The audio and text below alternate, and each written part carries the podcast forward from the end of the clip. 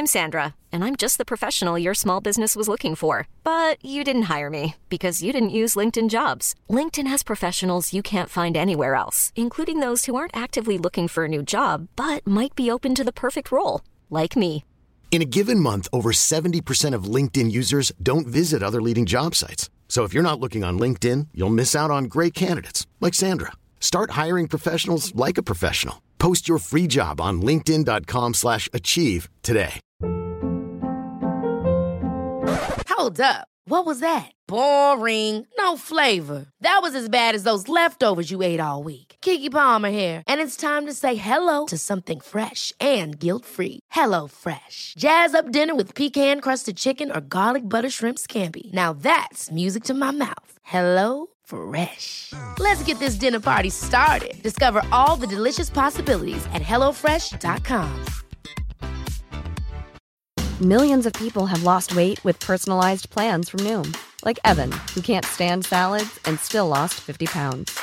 Salads, generally, for most people, are the easy button, right? For me, that wasn't an option. I never really was a salad guy. That's just not who I am. But Noom worked for me. Get your personalized plan today at Noom.com. Real Noom user compensated to provide their story.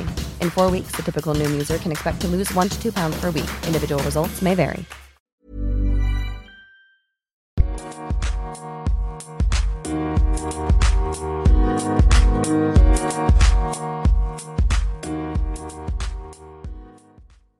Bonjour et bienvenue dans ce nouvel épisode. Aujourd'hui, je reçois un de mes humoristes préférés au monde. Je reçois un humoriste au style surréaliste. Je reçois Yacine Bellous. Comment ça va? Ça va bien et toi? Ça va super bien. Je suis Ça trop content de te recevoir. Eh ben merci beaucoup. Merci pour l'invitation et merci de me recevoir. Ben, merci à toi. Est-ce que le format du podcast, c'est quelque chose que t'aimes? Ouais, j'aime beaucoup et j'en ai fait plein en fait. Je me rends compte que j'en ai fait plein. J'ai hum, écouté beaucoup de podcasts euh, quand ça commençait à arriver, euh, genre euh, je, je dirais 2013-2014. On a commencé à en avoir plein en France. Mais avant ça, j'écoutais aussi What the fuck de Marc Maron en anglais, surtout en 2014 pour essayer de travailler mon anglais. J'écoutais beaucoup, beaucoup ça. Et c'est euh, Sébastien Marx, qui a un podcast qui s'appelle euh, Donc voilà quoi, avec son accent génial, qui avait commencé à faire des podcasts sur les comédiens. Et donc j'écoutais les copains qui passaient, parce que des fois on apprend plus sur la vie de gens qu'on connaît dans la vraie vie en écoutant leurs podcasts qu'en discutant avec eux, parce que euh, le, le mec qui fait l'entrevue, euh, des fois les fait parler de façon un peu plus personnelle. Quoi. Pour préparer cet épisode, j'ai écouté tous les podcasts que tu as fait, donc je sais que tu en Ah, as fait quelques-uns. Tu as dû écouter beaucoup de choses. C'est déjà cool que tu aies préparé l'émission parce que tu sais, podcast, c'est aussi souvent un, un truc où les gens lancent l'enregistrement et puis vas-y, go, quoi. On parle de ce qu'on parle et voilà, mais c'est déjà génial de, de préparer euh, un peu l'émission, c'est vraiment cool, quoi. En fait, l'objectif, c'est d'arriver à te faire dire des choses que tu n'as pas encore dites. Parce que des fois, on a tendance à te reposer la même question ou entendre deux fois la même réponse. J'ai envie que les gens qui te suivent, qui sont vraiment des fans d'humour, se disent Hey, ça, je ne le savais pas. Ça, c'est tout à ton honneur. Et ça, ça me ferait plaisir. Si des gens trouvent qu'ils n'ont jamais entendu ça, ça me ferait plaisir. Ouais. Au moment où je te reçois, on est fin février. En ce moment, c'est couvre-feu en France, je pense, à 18h. Ouais. Et donc, euh, pas de scène, pas de voyage. Et toi, en plus, tu es un peu hypochondriaque, il me Ouais. semble. Ouais. Comment est-ce que tu vis tout ça? Bah, au début, c'était l'enfer. Au début, c'était vraiment très compliqué pour moi. Alors, au début, c'était au tout, tout, tout début, c'était rigolo. De base, moi, je me lavais quand même constamment les mains. Je suis quelqu'un qui fait attention aux surfaces, à ce que je mets sur quoi, etc. Je passais pour un, peu un psycho à certains égards. On se dit, oh, il y a un peu, oh, dis donc, faut se calmer un peu sur, euh, sur ça. Sauf que euh, ben, fin février euh, 2020, le gouvernement a commencé à lancer sa campagne là, de dire euh, lavez-vous les mains, euh, éternuez dans votre coude, faites attention et tout ça. Euh, mettez-vous du gel hydroalcoolique. Et les gens commençaient à le faire et me disaient oh là là c'est compliqué cette vie. Je dis non moi, c'est ma vie en fait. C'est ma vie normale. Donc euh, merci. Bienvenue dans mon monde. Euh, donc ça c'était la phase un tout petit peu rigolote parce qu'on savait pas vers où on allait. Évidemment on savait pas qu'on allait être confiné. On savait pas que ça allait être une telle catastrophe. On n'avait pas tout ça. On, voyait que le côté ah bon bah il y a une épidémie apparemment. Il y a une grippe un peu plus violente on savait pas du tout. Par contre, au moment du confinement, là, j'ai commencé à être euh, plus stressé, puisque voilà, quoi, quand tu mets un hypochondriaque tout seul chez lui en lui disant il y a peut-être une maladie, ça se trouve, tu vas l'avoir, et euh, on ne savait pas trop qui allait être intubé, pas intubé. Il y avait beaucoup d'informations contradictoires en fonction de la gravité de la maladie. Enfin, il y avait tout se mélangeait. Là, c'était un peu plus anxiogène, je trouve. Maintenant, ça va mieux. Mais la première partie, mon gars, le, le premier confinement, j'étais un vrai ouf. Tous les gens qui m'ont croisé ont fait bon mec, faut te détendre un peu. Voilà. Maintenant, ça va beaucoup mieux. J'ai une vie euh, comme tout le monde, normale. Même je lâche un peu plus la pression. En plus, j'ai eu le, Covid, c'est-à-dire la Covid, le Covid, peu importe, enfin la maladie. Je l'ai eu. Donc voilà, maintenant je suis tranquille. Je dis bon, c'est bon, euh, t'as passé l'épreuve. Le, truc que tu voulais pas avoir, tu l'as eu et, voilà quoi. Fais, continue à faire des gestes barrières comme tout le monde, mais euh, arrête de te prendre la tête. Et comme on le disait juste avant qu'on lance l'enregistrement, il, il commence à faire beau, donc ça fait du bien, ça remonte le C'est moral. ça, moi j'ai envie de sortir, tu vois. J'ai envie de sortir, euh, j'ai envie de, de voir des gens. Voilà, faut rentrer à la maison à 18h, ce qui est complètement fou. Tu te rends compte quand même, on est en train de se dire. Là, tu as commencé par. Alors, ouais, je crois que c'est un couvre-feu. Chaque fois que j'entends le mot couvre-feu, c'est des trucs de guerre normalement, là, le couvre-feu, tu vois. c'est- Donc, c'est quand même assez paniquant, quoi. Il y a toute cette atmosphère-là qui est obligatoirement stressante. Tu peux pas te dire. Franchement, les gens qui vivent bien cette période, j'en connais pas. Je connais zéro personne qui est là à me dire Moi, je kiffe, je passe un excellent moment. Tu kiffes, toi? Mais c'est pas que je kiffe, mais euh, je le vis bien. Dans le sens, par rapport à ce que c'est, je le vis bien. Mais après, en Belgique, on a, pour le moment, c'est couvre-feu à 22 heures, ce qui est déjà fameusement plus supportable. Moi, je le vis bien parce que euh, j'en ai profité pour faire quelque chose que j'adore avec le podcast, que j'aurais Hmm. eu beaucoup moins de temps de faire en temps normal. Je suis déjà pas quelqu'un de très sociable. J'ai eu aucune incidence sur mon travail parce que moi, je donne des cours d'anglais et de néerlandais. La seule différence, c'est que je le fais à distance. Donc en fait, j'ai mon salaire tout en restant chez moi et euh, je continue à travailler. Donc j'ai des facilités et je suis avec ma copine tout le temps, que j'adore. Donc euh, j'ai vraiment beaucoup de chance. J'ai une maison. Il a fait super beau pendant le premier confinement. Très content pour toi, du coup. Ouais, je sais pas, je pense aux- les, gens autour de moi, peut-être, ont... il y a beaucoup de gens qui sortaient beaucoup euh, le, le soir, étant donné que nous, notre travail, c'était d'aller jouer sur scène, donc on était tout le temps dehors. Et je pense que c'est ça qui me manque. Vraiment, la scène, le fait de pas pouvoir sortir et jouer et faire le métier que tu, tu aimes faire. C'est un peu compliqué, en fait. De ne pas pouvoir faire ça, c'est un peu compliqué. C'est l'aspect qui, qui me manque beaucoup, mais j'ai du mal à dire que je le vis mal alors que je suis en train de faire un podcast avec Yacine Bellous et que je suis trop content. Je, je- je pense que les, les- les métiers qui ont- n'ont plus le droit d'exercer, les gens qui les pratiquent, à un moment donné, ils se posent des questions. Moi, franchement, le premier confinement, je me suis pas posé de questions. C'était oh bon ben voilà, on peut pas le faire, hein, faut pas se plaindre. Il y a quand même des gens malades et tout. Donc j'ai rien dit du tout. Même après les vacances, ça fait un an là quasiment.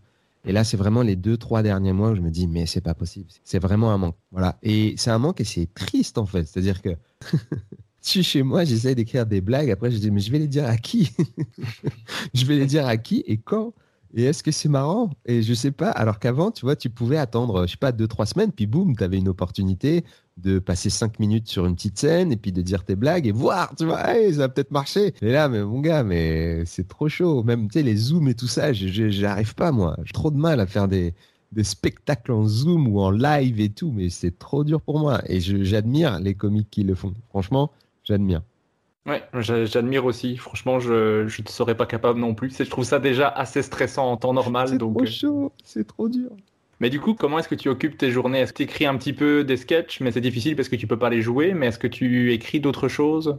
Là, j'écris une bande dessinée avec euh, euh, Nekoto Benjamin Renault, qui euh, va donc faire les dessins et qui m'aide aussi à structurer euh, un petit peu la forme et puis le, le récit, parce que c'est une bande dessinée qui a un concept particulier. Alors, je préfère pas dire ce que c'est pour le moment, mais en gros, on est en train d'écrire en ce moment et on espère vraiment beaucoup finir fin mai, juin, et puis la sortir en septembre. Donc c'est cool, tu vois, ça donne euh, un projet, une vue. Donc cette bande dessinée-là, me tient à cœur, j'espère euh, faire quelque chose de bien. On essaye aussi avec des dos de réfléchir à comment refaire des chaussettes. Donc ça, on, travaille dessus, on aimerait bien faire de l'histoire racontée par des chaussettes. Si jamais ça, ça marche, euh, ça va nous donner quand même pas mal de travail là pour le printemps, puis tu travailles indoor, sans être confronté aux problèmes du, Covid, quoi, des gestes barrières, etc., vu que on peut faire des tournages avec des masques et tout ça, et ça fonctionne très très bien. À côté de ça, j'écris du stand-up, j'écris pour essayer de trouver des idées de fiction, etc., mais ce sont des choses qui sont de l'ordre du, on va dire, euh, du projet. Puisque tu sais, quand tu écris,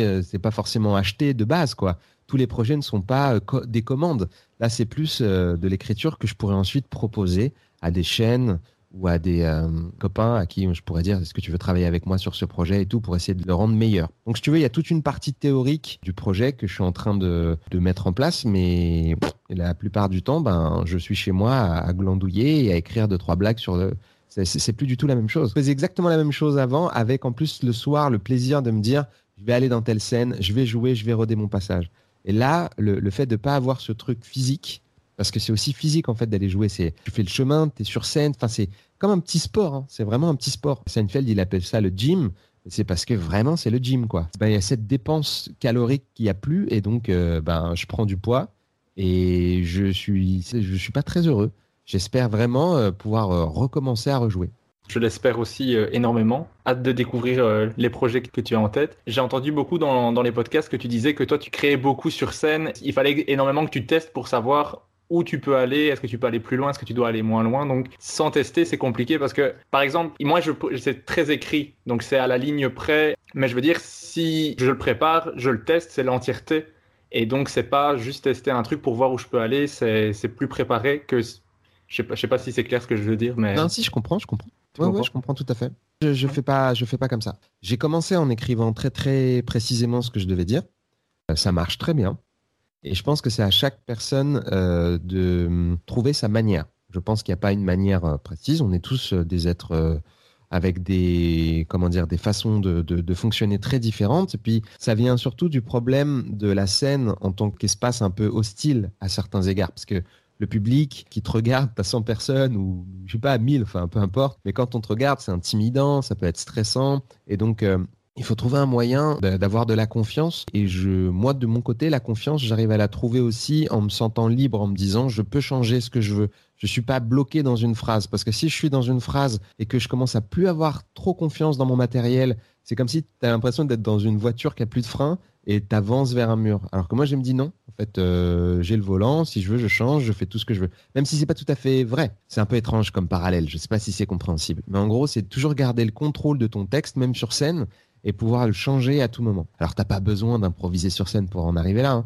mais j'ai commencé en grattant très précisément parce que je savais pas euh, faire de, de, stand-up du tout. Ça a été très efficace, ça marche très très bien. Ensuite, euh, j'ai commencé à essayer de faire plus d'improvisation et ça me plaisait aussi parce que j'avais une sensation de liberté.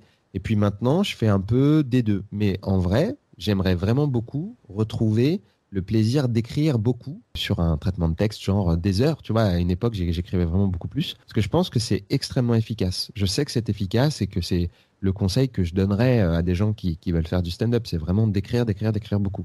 Mais c'est vrai que dans mon cas, quand le texte que j'ai écrit se passe pas bien, ben, je suis bloqué du fait que euh, je reste sur mon texte. Je sais, je sais, j'ai pas encore cette facilité à improviser ou à parler d'autres choses parce que en soi, je suis trop sur mon texte. C'est le truc que je dois améliorer, quoi. Ah oui, mais je pense que ça, ça vient au fur et à mesure et surtout, c'est cet aspect physique que les gens négligent la plupart du temps. Parce qu'on voit le stand-up comme un art rhétorique, mais c'est pas ça. C'est pas seulement juste des idées bien agencées avec un point, genre j'ai mon opinion et puis je vais essayer de passer mon argument et ma blague et tout ça. Il y a aussi une énorme part de physique, c'est physique. C'est-à-dire que sur scène, il y a une pression qu'on ressent pas tant qu'on n'est pas monté sur scène. Et c'est vraiment drôle parce que les gens qui font des premiers passages de stand-up sortent de là soit euh, sur euh, un petit nuage, soit ils sont un peu genre waouh, en fait c'est flippant. J'ai dit bah oui, si tu parles à des gens qui te regardent et qui attendent quelque chose, y a ton cerveau reptilien qui te dit cours, ce n'est pas normal. tu vas te faire assassiner par euh, ces 100 personnes. Mais euh, il y a une habitude physique qui t'aide en fait, qui t'aide énormément à dire ton texte et à être à l'aise. Et moi, il y a des moments où quand je suis démuni parce que ma blague marche pas, heureusement, j'ai le soutien physique de mon propre corps qui me dit non mais t'inquiète, on connaît la scène, on est chez nous. Donc euh, tranquille, respire, dis que c'était pas marrant, et puis euh, voilà, excuse-toi peut-être. Dis, euh, je serai marrant demain, excusez-moi. À plus, bisous les gars. Tu vois ce que je veux dire? Il y, a un truc de ton corps t'aide à supporter la, difficulté. Et ça, c'est un truc qui s'acquiert seulement en jouant, jouant, jouant, jouant. Je, prends le conseil. Je vais essayer de jouer plus. Essaye de faire réouvrir les salles en France aussi si tu peux. Ce serait cool. Ça marche. Je vais faire ce que je peux. Je... Tu connais du monde. Je vais faire un Skype après avec Emmanuel Macron. Je vais voir ce que je peux Vas-y demande-lui. Ouais. Ça marche. Pour euh, savoir comment tu as réussi à devenir aussi à l'aise sur scène, on va revenir sur tout ton parcours. Dans le podcast, moi, j'aime remonter le temps. Donc, on va le faire avec toi. Donc, toi, tu es né en 1981 à Paris. Tu as grandi dans deux cités, à Bobigny chez tes parents et à Aubervilliers chez ta grand-mère, je crois. Ouais. Ouais. J'aimerais savoir, toi, comment est-ce que tu étais quand tu étais petit? Est-ce que tu étais déjà quelqu'un de drôle chez toi et à l'école? Apparemment, ouais, j'étais marrant. Alors, je suis né pas à Paris en fait. Je suis né à, je suis né euh, en Seine-Saint-Denis. Mais c'est pas très important, hein, mais bon, je. En fait, j'ai fait toute ma vie en Seine-Saint-Denis entre Bobigny, Aubervilliers et La Courneuve. Et euh, quand j'étais petit, apparemment, j'étais marrant. mais moi je m'en souviens pas beaucoup. J'avais pas vraiment l'impression d'être marrant quand j'étais petit, mais on me disait que j'étais marrant. En tout cas, j'étais très dynamique, il paraît. Je pense que c'est resté au niveau de l'esprit. Je suis pas un mec dynamique physiquement, mais en termes d'esprit, je pense que je le suis quand même un peu. Parce que j'aime bien, euh, bien les gens pétillants et voilà, ça me plaît. Et donc, euh, j'aime le calme et les conversations, mais j'aime bien quand il y a des échanges, quoi. Quand il se passe quelque chose, ça, ça, me plaît beaucoup. Donc, apparemment, quand j'étais petit, j'étais déjà un peu comme ça et un peu rigolo. Mais je t'avoue, j'ai pas l'impression d'être, euh, d'avoir été, tu sais, le, le, gars trop drôle, tu vois, dans les bandes et tout. Pas du tout, du tout. Mais des fois, j'ai croisé deux, trois potes qui m'ont dit si, si, t'étais quand même un peu marrant. Mais j'ai pas cette sensation. Je vais pas me la raconter, quoi. Je t'aurais pas dit, ouais, je suis drôle quand j'étais petit. Et est-ce que tes parents, eux, sont des gens drôles? Très drôles. Ouais, les parents sont très, très marrants. Je pense que l'humour vient de ça. Et même dans la famille en général, tout le monde est très marrant. Tout le monde se vannait, tout le monde est très drôle et tout ça. Et, surtout, leur humour est très particulier, plutôt malin, quoi. Donc, ils ont un humour assez euh, technique. Il faut comprendre la blague, quoi il y a des références, il y a des running gags, il y a vraiment beaucoup, beaucoup d'éléments qui font partie des éléments des comiques, en fait, hein, tu vois. Mais ils ont vraiment beaucoup d'humour. Non, mais dans ma famille, j'avais beaucoup de, types d'humour différents, en plus. Il y avait des gens qui étaient très euh, directement euh, franchouillards, euh, qui parlaient cash et tout. Puis il y avait des gens qui étaient beaucoup plus subtils. Donc, effectivement, j'ai beaucoup de chance parce que tout le monde était assez drôle. Et avait un goût aussi pour la comédie. Ça, c'est intéressant d'en parler parce que moi, mes parents regardaient beaucoup de sketchs à la télévision et à l'époque, il y en avait moins. Tu vois, quand il y avait des spectacles, ils essayaient de regarder ça. Il y avait des cassettes de Coluche qui tournaient tout le temps à la, maison. Donc, il y avait beaucoup de choses qui euh, sont de l'ordre de la culture familiale, un peu des blagues, en fait. Euh, quand j'étais adolescent, euh, mon oncle, paix à son âme, m'a emmené avec toute la famille, nous ont emmené voir Félag, euh, des mhm. fois, on dit que je ressemble à Félag et tout, mais pas du tout. C'est pas du tout un mec de ma famille, mais c'est juste une histoire de gros nez, tu vois. Et, euh, en fait, Félag, il est très très drôle. C'est un, humoriste euh, qui a un, spectacle qui s'appelle Du Jurassic Blade. Et il raconte toute l'histoire de l'Algérie en essayant de remonter à des invasions très anciennes, genre euh, les Phéniciens et tout, il est assez cultivé et donc il fait comme une sorte de conférence où il va raconter beaucoup de choses sur son voyage à lui, mais donner beaucoup d'éléments aussi sur l'histoire de l'Algérie. Et ils étaient venus jouer, enfin il était venu jouer euh, à la Courneuve et, euh, et on l'avait vu avec toute la famille. La preuve que genre on faisait des sorties pour aller voir des spectacles, donc c'est quand même cool quoi. On a été voir deux spectacles en famille comme ça et c'est des choses qui marquent vraiment beaucoup parce que deux, déjà, c'est énorme. Enfin, je sais pas, mais peut-être des gens qui sortent beaucoup voir des spectacles de one-man show. Mais déjà, en voir deux, en vrai, tu vois, c'est ouf, quoi. Mais c'est marrant que tu aies été voir un humoriste qui aime euh, utiliser l'histoire dans, dans ses sketchs comme, comme tu adores le faire, en fait. Ben ouais, je pense que ça, ça a joué aussi, parce que moi, ça m'a toujours beaucoup plu, le fait que les mecs euh, utilisent euh, l'histoire ou parlent de système. Moi, c'est ça, ça me plaît beaucoup. Tu vois, Coluche, décrypter les systèmes. Il y a tout un, il y a un sketch où il parle de comment fonctionnent les syndicats, les grèves et les patrons, et il explique à quel point c'est quand même un schéma et que c'est euh, quelque chose qui n'est pas forcément aussi simple que ça en a l'air de l'extérieur et que c'est un peu un truc pour manipuler les gens, que c'est des conflits avec des intérêts qui sont pas ceux qu'on penserait, que les patrons sont pas si désespérés que ça par rapport aux grèves, que les syndicalistes ont des choses à jouer vis-à-vis du patronat. Et ben tout ça, il l'explique, il le vulgarise et je trouve qu'en fait la vulgarisation, quoi qu'il a, maintenant c'est très à la mode, hein, mais ça m'a toujours plu. ça m'a toujours plu d'essayer de synthétiser des idées compliquées en quelque chose de plus simple euh, pour que ce soit accessible au plus grand nombre. Et ça, c'est très agréable. La scène que tu écoutes pour la première fois, c'est au lycée, grâce à une de tes profs, Serpentine Tessier. Ouais, bravo. Quel Pierre, c'est genre, euh, j'allais dire Pierre Ardisson. Thierry Ardisson euh, de, l'humour, j'adore. Est-ce que je prends ça comme un compliment? Allez, je le prends. Ah oui, parce que Thierry Ardisson, tu sais, il, il, était hyper informé de tout sur ses invités. Bon, là, il est devenu un peu âgé et il est peut-être moins à la mode, mais dans les années 90, quand il faisait des interviews, tous les invités étaient là. Quoi? Mais comment vous savez ça? Mais c'est incroyable parce qu'il passait vachement de temps à téléphoner, à avoir des infos même des fois des infos qui n'avaient jamais été dites en, en interview auprès de l'entourage de l'invité pour justement le surprendre. Quoi, tu vois? Donc c'est un compliment. Ça marche, je prends. Qu'est-ce qui t'a plu dans le théâtre? Et est-ce que tu trouvais que tu avais un don naturel pour ça ou c'est venu à force de pratique? Je sais pas trop euh, ce qui m'a vraiment plu. Je pense que c'est le fait aussi d'être bon à quelque chose parce que moi, j'étais pas bon en sport, j'étais pas spécialement bon à l'école. J'avais la moyenne moyenne, tu vois, j'avais un peu plus que la moyenne. Socialement, j'étais pas, euh, j'arrivais pas à gérer euh, les êtres humains vraiment. Mais le fait d'être bon à quelque chose et d'être encouragé par des adultes, parce que Serpentine était quelqu'un de très bienveillant, très cool. Bah, ça m'a plu, et puis il y a une expression, il y a une forme d'expression dedans. Et ce qui est cool, c'est que ça aide aussi à vaincre un peu la timidité. J'étais pas non plus un otaku, mais j'étais quand même un peu timide, un peu, un peu gêné, voilà. Donc grâce à ça, en fait, bah, j'ai passé des très bons moments et je me suis sociabilisé, quoi, avec plein d'élèves. on faisait des cours de théâtre, donc on était tout le temps ensemble, on apprenait des textes, on se faisait réviser. C'était vraiment sympa. Et puis, euh, je voyais aussi qu'il y avait un engouement de ma famille, ça leur faisait plaisir, c'était une activité cool, tu vois. Je disais pas, euh, je vais faire, euh, je sais pas, un truc relou, j'en sais rien moi, je vais faire de la mécanique et, foncer avec des bolides et du tuning et je vais risquer ma vie. Peut-être qu'ils auraient dit, mec, t'es trop jeune, t'as 16 ans, va pas risquer ta vie ou va faire du parapente. Là, c'était une activité plutôt calme, tu vois, et cool. Et dans la famille, je crois que mon père avait déjà fait du théâtre, donc il voyait ça positivement. Il n'avait pas le cliché de des gens du théâtre mais tu vas te retrouver avec des parias, des drogués ou je sais pas quoi, tu vois. Le chemin du théâtre paraissait ok, acceptable. Et alors après, tu rencontres Cédric Ido, avec qui tu vas faire euh, de l'impro. Trop fort. Le, gars a noté Cédric Ido, la famille. Ah, j'ai tout noté, moi. Je, sais Tout. Ça peut même devenir un peu creepy. Je sais beaucoup de choses sur les personnes alors qu'ils m'ont jamais vu. C'est pas grave du tout, mais t'inquiète. Mais du coup, tu fais de l'impro, tu rencontres plein de monde, tu fais même de l'impro avec Papy, qui est clairement une légende dans le domaine. Bien euh, Qu'est-ce que toi tu aimais dans l'impro et quel type de joueur tu étais? Parce que moi j'adore l'impro, j'en ai fait longtemps donc ça m'intéresse. Ben en fait, je me souvenais plus du tout quel type d'improvisateur j'étais et j'ai redemandé à, un professeur d'impro qui lui était avec nous et qui était euh, qui s'appelle Gilles Direct et qui était euh, en fait embauché par le studio théâtre de Stein avec lequel on, a fait beaucoup d'impro aussi. Et je lui dit mais je faisais quoi? Parce que je me souvenais plus du tout, tu vois. J'avais 18, euh, 19 ans, 20 ans peut-être à l'époque.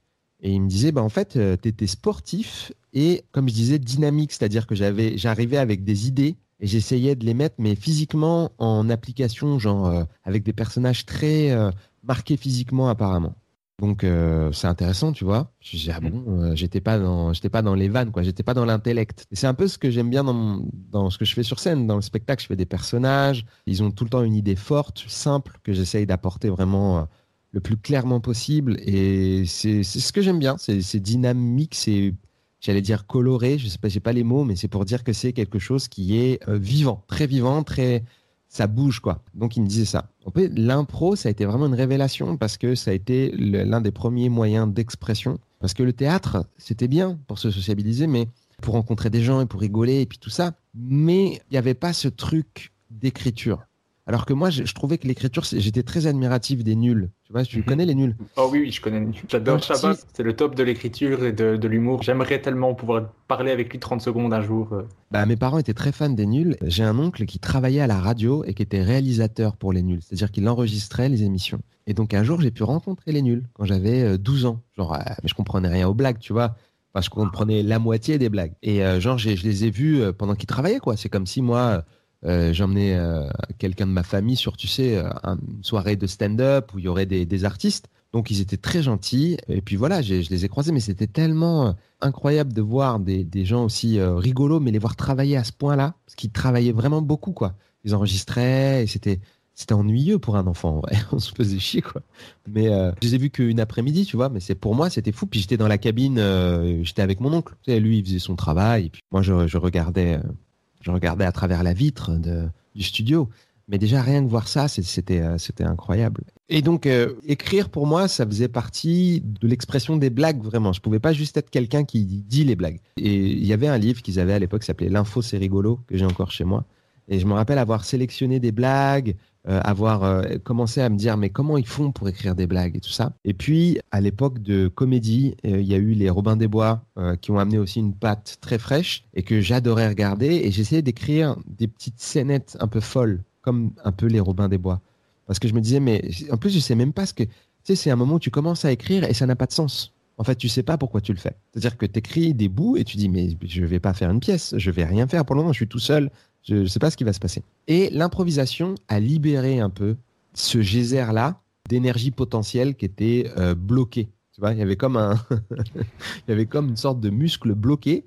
Et l'impro a permis de faire bouger ce muscle-là et dire non, mais en fait, tu peux l'activer quand tu veux. Et il n'y a pas de problème. Tu n'as pas besoin d'un cadre. Le cadre, tu peux le créer à tout moment. Et puis, si tu te trompes, tu peux rattraper le cadre. Et la règle principale qui m'a sauvé dans les blagues, c'est une règle que j'ai appris en impro c'est ne jamais refuser une proposition. Ben ça, ça va peut-être aider des comiques, je ne sais pas si ça peut aider, mais en, impro, on, l'applique. Euh, si toi et moi, on devait faire une improvisation, mmh. j'accepterais ta proposition, puis moi, j'échangerais autre chose, puis à toi d'accepter la mienne derrière, pour qu'on puisse bâtir une histoire, tu vois. Mais ça, je peux le faire aussi tout seul.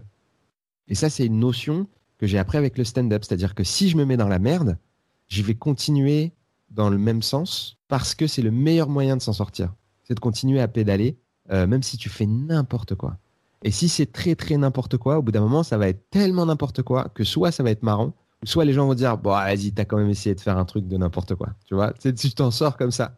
Et c'est Eddie Izzard qui fait beaucoup ça. Donc là, tu as vu, j'ai donné, j'ai donné plein d'époques, plein d'éléments, mais c'est pour dire que c'est une idée qui a commencé à mûrir tôt.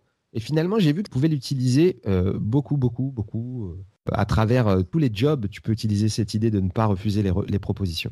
Ouais, c'est vraiment le principe, euh, le principe de base de l'impro. Et moi, c'est un truc, moi, ça m'a vraiment ouvert l'esprit. Comme si j'avais des œillères qu'on m'avait retirées. Genre, tellement de possibilités qui, qui s'ouvrent à, toi quand tu fais de l'impro. Parce que le champ des possibles est, tellement plus large, je trouve, quand tu fais de l'impro. Absolument. C'est, euh, ça permet de, aussi, de, moi, en tout cas, ça m'a permis de m'accepter un petit peu plus en tant que créateur, en tant qu'auteur. Parce que mine de rien, écrire, c'est faire de l'improvisation euh, sur, un, sur un clavier, quoi. Tu vois, tu improvises quelque chose, tu essayes de voir si tu peux le changer. Donc, il faut accepter de, d'écrire, de faire des trucs. Ça devient de plus en plus compliqué avec le temps, mais quand tu commences, tu, tu peux vite euh, être euh, très prolifique en écrivant comme ça en improvisation. Est-ce que tu te rappelles si tu avais une catégorie préférée en impro? Non, je pense que j'en avais pas. Moi, j'aimais bien faire des trucs avec euh, à plein, à plein de copains, euh, que on se retrouve pas seul à faire une blague. Mais à part ça, j'ai pas l'impression d'avoir une catégorie préférée d'impro. En revanche, j'adorais quand il y avait des éléments de, pop culture et tout ça. Ça me plaisait beaucoup. Toujours au lycée, tu as fait aussi des ateliers d'écriture avec euh, Fabrice Melchior. Ouais, oui. Qui est le premier à te dire que tu devrais faire du one-man show. Ouais, quand, quand, on te dit ça, qu'est-ce que toi tu penses? Parce que moi, si on m'avait dit ça à cet âge-là, j'aurais fait euh, oui, j'adorerais, mais je suis pas capable. Toi, bah. qu'est-ce que tu as pensé? Bah en fait, euh, je sais pas, je me disais ah ouais, je pourrais peut-être essayer, je pourrais peut-être essayer parce qu'en fait, j'avais absolument aucun plan, mais j'avais pas euh, non plus envie d'abandonner le théâtre ou de faire du théâtre très très très classique c'était pas un truc qui m'attirait vraiment euh, spécialement. Après, j'ai fait une école de théâtre très classique et tout ça, et c'était très agréable et j'ai appris des tas de choses très utiles. C'est vraiment formidable. Mais pour le one man show, déjà, ça me plaisait. Et puis, je sais plus si c'était avant ou après que j'ai vu Jerry Seinfeld. Moi, ça a vraiment été un choc de voir Jerry Seinfeld pour moi. Mais à, partir du moment où j'ai vu Jerry Seinfeld, j'ai dû, euh, tu sais, euh, faire un mélange de tous les éléments et dire qu'est-ce que tu peux faire, qu'est-ce que tu aimerais bien faire? Faire du, stand-up, ça, ça, m'a paru quelque chose qui me plairait, quoi. Parce que je me dis, je voyais que c'était très dur. Je pense que j'avais envie de faire un truc dur aussi. J'ai toujours eu euh, ce truc-là. J'avais envie de faire un truc dur, mais je ne sais pas pourquoi. Peut-être pour, pour le défi ou j'en sais rien. Mais en tout cas, euh, quand il m'a dit ça, ben, j'étais méga étonné déjà. Et puis, euh, il y avait un côté, ah, mais t'es marrant, toi. Donc, alors, fallait que je dise, est-ce que c'est condescendant ou est-ce que c'est est-ce que sincère ou en réfléchissant et au fur et à mesure, j'ai vu que c'était quelque chose, c'était un des éléments parmi beaucoup d'autres de, de, qui arrivaient et qui me montrait que c'est quelque chose que j'aime. Donc euh, voilà, j'y suis allé pour ça aussi. Quoi. Ce qui fait qu'en en 1999 pour la France, j'essaie de, de, faire la, conversion euh, pour moi. Parce que moi j'étais là 1999, il va pas me... Bah, tu peux dire 99, hein, on comprend je pense maintenant en France, ça va, on n'est pas en 1999. Moi j'arrive à très bien comprendre. J'ai fait mon, ma première scène, c'est ça, et c'était euh, un énorme bide, mais, mais j'y suis quand même allé parce que j'étais fasciné, c'était le bec fin. Alors le bec fin, maintenant c'est un restaurant coréen rue Thérèse. Et le bec fin, c'est un endroit en fait euh, où il y a eu beaucoup de gens qui sont passés. Il y a euh, Eric Ramsey qui sont passés là-bas. Euh, il y a eu beaucoup, beaucoup de gens qui faisaient du café-théâtre qui sont passés là-bas. Et moi, quand j'ai joué, il y avait deux personnes dans la salle. Il y avait deux meufs dans la salle. Honnêtement, je sais même pas si elles parlaient français. D'accord? C'est pas pour excuser. Peut-être qu'elles parlaient français, peut-être pas. Bah, elles ont rigolé à, du clown, en fait. En fait, elles ont rigolé à deux gars qui ont porté des vêtements de femmes avec des boas et des paillettes et qui faisait juste des sortes de bruits, quoi, qui disaient des ouh, ouh, ouah, ouah. Et il n'y avait pas vraiment de blague. C'était très bizarre. Et puis ces deux mecs se sont approchés d'elle, les ont pris dans les bras. Enfin, tu sais, c'était vraiment un peu euh, du cirque, tu vois. C'était vraiment des clowns qui viennent et qui jouent avec le public. Alors que moi, j'avais juste raconté euh, mes genre mes 7-8 blagues que j'avais écrit et puis euh, j'avais pris un verre d'eau et il m'avait donné un verre Cronenbourg un peu effacé, tu sais, avec de l'eau du robinet et j'avais demandé un tabouret pour faire comme Jerry Seinfeld et en fait j'avais une chaise et j'avais 19 ans. Et je peux te dire que après ça, bah, j'ai mis 5 ans avant de remonter sur scène parce que c'était tellement un bide Je me suis dit, bah, c'est peut-être pas fait pour toi, c'est pas grave, tu vois, mais euh, à l'époque, euh, il n'y avait pas de gens pour te dire, ou de podcasts, pour te dire qu'en fait, faire un beat, c'est tout à fait normal, enfin, c'est logique et il n'y a, pas de, il a pas de problème. Enfin, on ne peut pas être drôle tout le temps. Même les plus grands euh, de ce monde font des beats, quoi. Est-ce qu'il y a quelque chose que tu as gardé de, ce, de cette scène? Ben, J'ai essayé de me souvenir il n'y a pas longtemps parce qu'on m'a posé la question et il y avait une blague, je pense, sur euh, la publicité Gillette, parce qu'il y avait une Gillette avec un avion de chasse qui sortait ou un truc comme ça. Et j'avais dit, mais ça fait vachement peur, enfin c'est bizarre. J'avais critiqué le fait que le rasoir se transformant en avion de chasse, je crois. Et puis il y avait un autre truc avec des chasseurs et qui avaient des visages tout rouges. Et je sais plus ce que je disais. Je disais voilà, il y a un visage de chasseur. Il y avait une blague avec ça. En fait, le, le, le fait que le gars ait un visage horriblement parce que euh, quand on, regardait à l'époque très chasse et très pêche, le soir à 1h du matin ou 2h du matin, c'était les programmes qui passaient après euh, les programmes euh, stars. Et bah, c'était souvent les mêmes émissions, quoi. Il y avait toujours des chasseurs avec des têtes rouges de ouf. Et moi, j'étais, mais pourquoi qu'est-ce, qui, se passe? Pourquoi, pourquoi cette rougeur, quoi? D'où sort ce, C'est quoi le truc? Et ça devait être ça. Franchement, de mon point de vue à l'époque, j'étais vraiment très dur avec moi. Je, pensais vraiment que les blagues, elles n'étaient pas très très drôles, mais elles étaient ok. Elles n'étaient pas pourries quoi. Et avec Cédric, après, vous avez monté votre troupe de théâtre, la DGPTTM. Des gens pas très très marrants, mais qui font ce qu'ils peuvent, mais c'est pas facile tous les jours. Exactement, c'est ça. on a monté une, une, troupe de théâtre avec plein de copains, justement. On s'était rencontrés pendant les ateliers de Papy, et on a montré une, une troupe de théâtre qui a été vraiment euh, formidable, super formatrice pour moi parce que tout le monde était très marrant. En particulier avec Cédric, Rachid, Ba, moi, on a écrit une pièce à trois, à trois mains, qu'on a ensuite euh, joué. Mais en vrai, tout le monde écrivait un peu pour la pièce, évidemment. On faisait des, tu sais, des, sessions d'écriture. Tu vois, tout le monde euh, racontait des blagues et puis on, devait tous venir une fois par semaine avec un texte. Donc c'était quand même très formateur. C'était vraiment, c'était très sérieux en plus. on n'avait que 19 ans. Hein. Au début, on n'avait pas de local pour écrire, donc on allait au, au Quick des Six Routes à la Courneuve et on achetait un softie. Et moi je prêtais mon forfait Millennium au videur. Et donc après il nous laissait là, on pouvait rester autant qu'on voulait. En fait, on était chez nous parce qu'on connaissait tout le monde. Et au fur et à mesure, en fait, on a réussi vraiment à écrire une vraie pièce de théâtre. Et en neuf mois, on a écrit et répété une pièce de théâtre pour participer grâce au studio théâtre euh, et à Kamel Warty en particulier parce qu'il nous a vraiment ouvert la porte et accepté tout ça. Et puis bien sûr euh, tous les gens qui travaillent là-bas. Un festival jeunesse. Il y a un festival jeunesse qui s'appelle Festival du jeune talent à Stein ils ont accepté qu'on joue. On était un peu sur le côté parce qu'on n'était pas des classes d'école et tout ça. Mais ils ont trouvé ça touchant que des jeunes de 18-19 écrivent une pièce ensemble et la proposent. Tu vois, c'est sympa. Donc ils ont dit bah écoutez, on va vous donner un créneau parce que euh, on fait jouer euh, plein de gens pendant, je crois que ça dure deux semaines. Pendant deux semaines, on fait jouer des tas de gens. Donc euh, voilà, on, va vous donner un créneau et on va vous on va vous mettre bien. Euh, si vous êtes d'accord pour travailler, on organise la date. Et nous, on était là, waouh, mais tu sais, la pression, tu vois, de fou. Oh là là, mais on va jouer deux fois, on a deux dates. On a tout pris très, très, très, très, très, très, très au sérieux. Et grâce à tout le monde, toute l'équipe, on a réussi à faire une pièce de théâtre qui avait franchement de la gueule.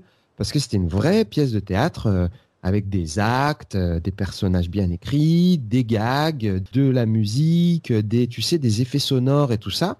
Donc c'était très rigoureux, très sérieux. Voilà. Donc moi je suis très très fier de d'avoir fait cette aventure avec eux. Et puis euh, puis c'était ma première aventure vraiment où je me suis éclaté. J'ai j'ai trop rigolé parce que j'étais avec des potes. On écrit un truc, on prend le pouvoir si tu veux de notre créativité. Et puis on met tout sur scène. Et en plus de ça, on fait quelque chose pour montrer à tout le monde qu'on peut quand même euh, tenir les rênes d'un projet artistique du début à la fin. Le tout, tout né en banlieue, tout né en Seine-Saint-Denis alors que à l'école, quand même, le théâtre, ça, nous paraissait quand même quelque chose d'assez euh, rébarbatif, voire élitiste, voire euh, pas pour nous vraiment. Tu vois, Molière n'a jamais été euh, quelque chose de, très accessible. En tout cas, il ne nous le vendait pas comme ça. Il démystifiait pas. Alors que le studio théâtre, Marjorine Nakache, Xavier Marcheski, sont les, deux personnes qui sont vraiment à la tête de cet endroit, ont toujours été super encourageants et démystifiait euh, le côté euh, rigoriste euh, de l'académie de je sais pas quoi, de théâtre de la comédie française, tu vois. Et ils ont toujours dit non, mais en fait, c'est une scène, vous pouvez raconter des histoires. Toutes les histoires sont faites, ils ont été racontées par des humains. Vous êtes des humains, on est tous pareils, on peut le faire, tu vois. Et donc, Kamel Warty qui m'ouvre la porte à ce moment-là, enfin, il ne m'ouvre porte pas à moi, la porte à toute la troupe, ok, de théâtre, mais bon, je te dis de ma petite fenêtre. Euh, Kamel qui me dit, vas-y, euh, vous avez écrit tant, euh, revenez nous voir avec 20 pages et on voit si on vous donne un créneau. Eh ben, c'est une main tendue que moi, et humblement, et je pense que quelquefois j'ai réussi à le faire, j'ai essayé de faire pendant toute ma carrière avec des gens. C'est-à-dire qu'au Comedy Club, j'ai fait rentrer des gens. Avec première fois, j'ai pris des gens que je connaissais pas ou que j'ai pu rencontrer un tout petit peu, mais j'avais juste besoin, un peu comme ce système-là que Kamel avait fait, c'est-à-dire prouve-moi que tu es quelqu'un de sérieux, de motivé un petit peu, que tu veux travailler, que tu ne prends pas ça au-dessus de la jambe ou pour une raison de, je sais pas, d'ego ou je ne sais quoi, que tu as vraiment envie de faire une pièce de théâtre ou bien de monter sur scène pour raconter des trucs qui, te, qui sont importants pour toi, et go, moi je t'aiderai si je peux t'aider. quoi. Donc ça a été vraiment une bonne leçon. Parce qu'après, on a eu des nuls. J'ai rencontré des tas de gens pourris qui veulent pas ouvrir les portes. Mais je suis curieux de savoir de, de quoi parlait la pièce? Ça s'appelle Une vie particulière. C'est l'histoire de colocataires. Parce qu'en fait, il y avait euh, Big Brother à l'époque. Et il y avait pas, je crois pas qu'il y avait Love Story. Je sais plus s'il y avait Love Story. Je suis plus sûr.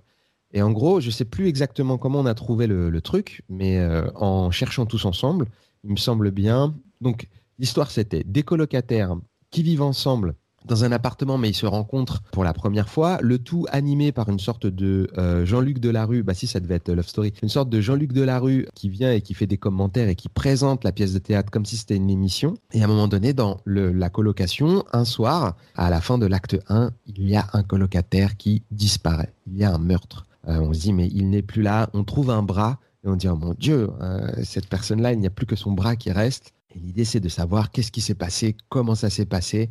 Il y a un voisin assez bizarre qui vient les voir euh, souvent. Et ce voisin-là est assez fou. Il est complètement maboule, il est rigolo comme tout. Mais on ne sait pas si c'est un assassin, si c'est lui, pas lui, tout ça. On ne sait pas. Et en fait, c'était que du prétexte à raconter des blagues. Que des blagues, des blagues, des blagues, des blagues. C'était vraiment marrant. C'est vraiment. Même encore aujourd'hui, il y a beaucoup de blagues que je redis euh, de la pièce quand je parle avec des gens. Par exemple, euh, il y a une blague qui me fait beaucoup rire. C'est à un moment donné, il y a le voisin qui rentrait euh, sur scène et il disait que quelqu'un était fou. Au lieu de dire celui-là, il est toc-toc, c'est pour dire, ah, dis donc, t'es toc-toc, toi, tu vois, c'est une expression un peu à l'ancienne pour dire la personne est folle. En écrivant tous ensemble, on avait réussi à trouver une blague et c'était chouette parce que c'était une, émulation commune. Et on avait dit, t'es toc-toc, dring-dring. Oh, c'est papa, il a ramené des Kinder Surprise. parce que.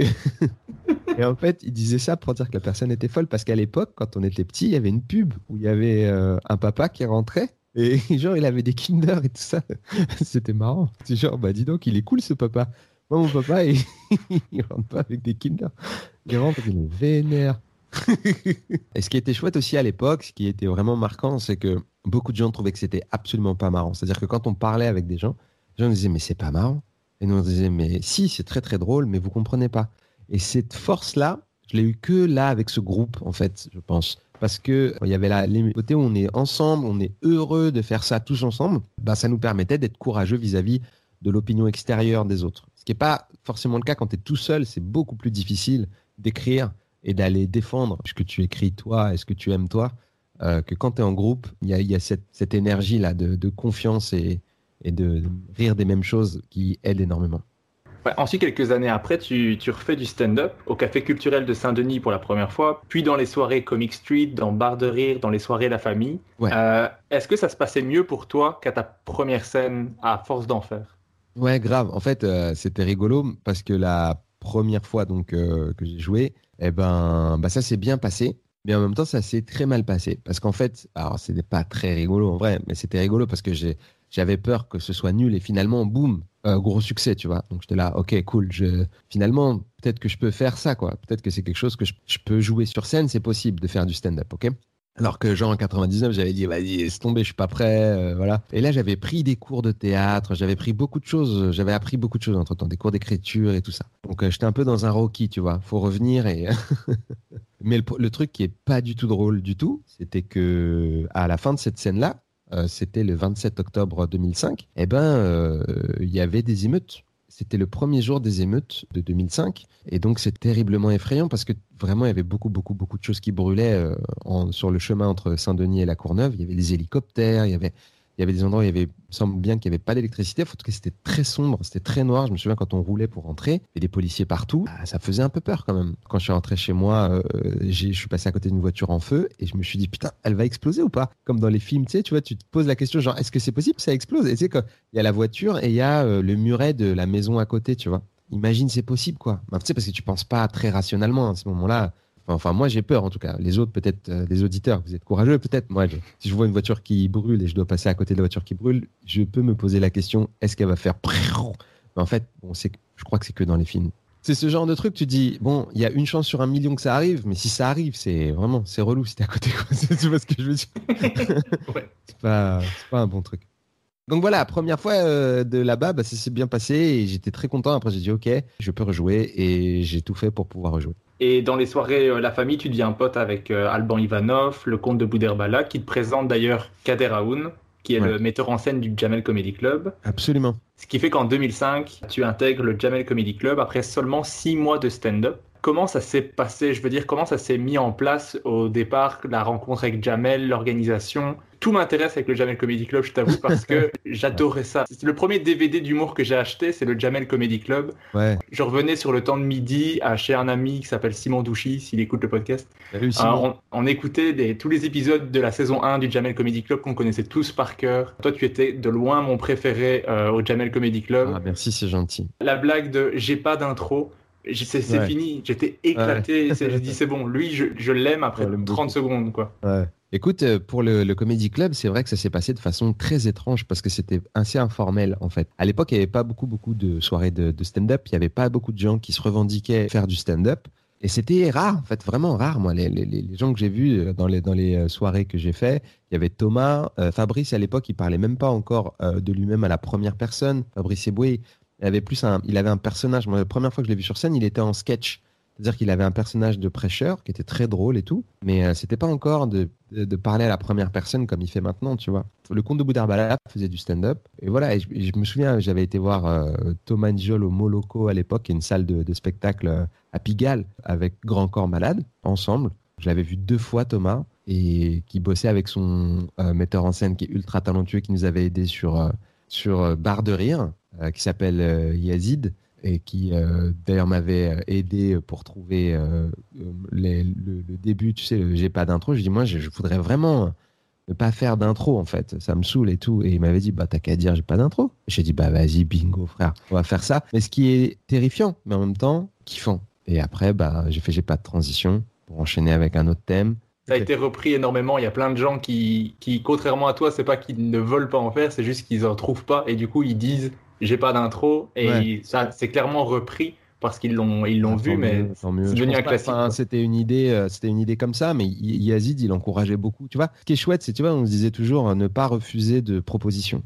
Et il va t'aider dans ce que tu veux faire tu vois. Moi j'étais là j'ai pas envie de dire euh, je sais pas si... En fait, à l'époque, on, était conscient quand même. Je ne sais pas si vous avez remarqué, tout ça, tout ça. On savait que c'était un peu chiant. Mais finalement, il y a des formules qui servent et qui permettent au public de vite, vite rentrer dans ton univers pense que plein de fois, j'ai essayé de faire le mec euh, qui veut casser un peu ce qu'il trouve ennuyeux, mais à mes risques et périls, si tu veux. J'ai, souvent fait des trucs un peu chelous, ce qui fait qu'au début, j'étais bizarre et c'était pas intéressant. Et au fur et à mesure, c'est devenu cool. J'espère que j'ai, pris de la bouteille et que maintenant, j'arriverai à le faire plus cool que euh, bizarre et tu vois. Mais j'ai souvent fait des trucs un peu chelous. Donc euh, anyway, le Comedy Club. Moi déjà j'avais lu que Jamel voulait faire une école. C'est fou parce que j'avais lu dans un magazine, je sais plus quoi. Tu sais, Jamel c'était quand même une énorme star. Il y avait des, interviews partout. Et je sais pas, mais par hasard, parce que je, je suivais pas non plus. En fait, je suivais plus Jamel. Quand j'étais adolescent, je suivais un peu. En vieillissant, je, je m'intéressais plus, par exemple, au Robin des Bois.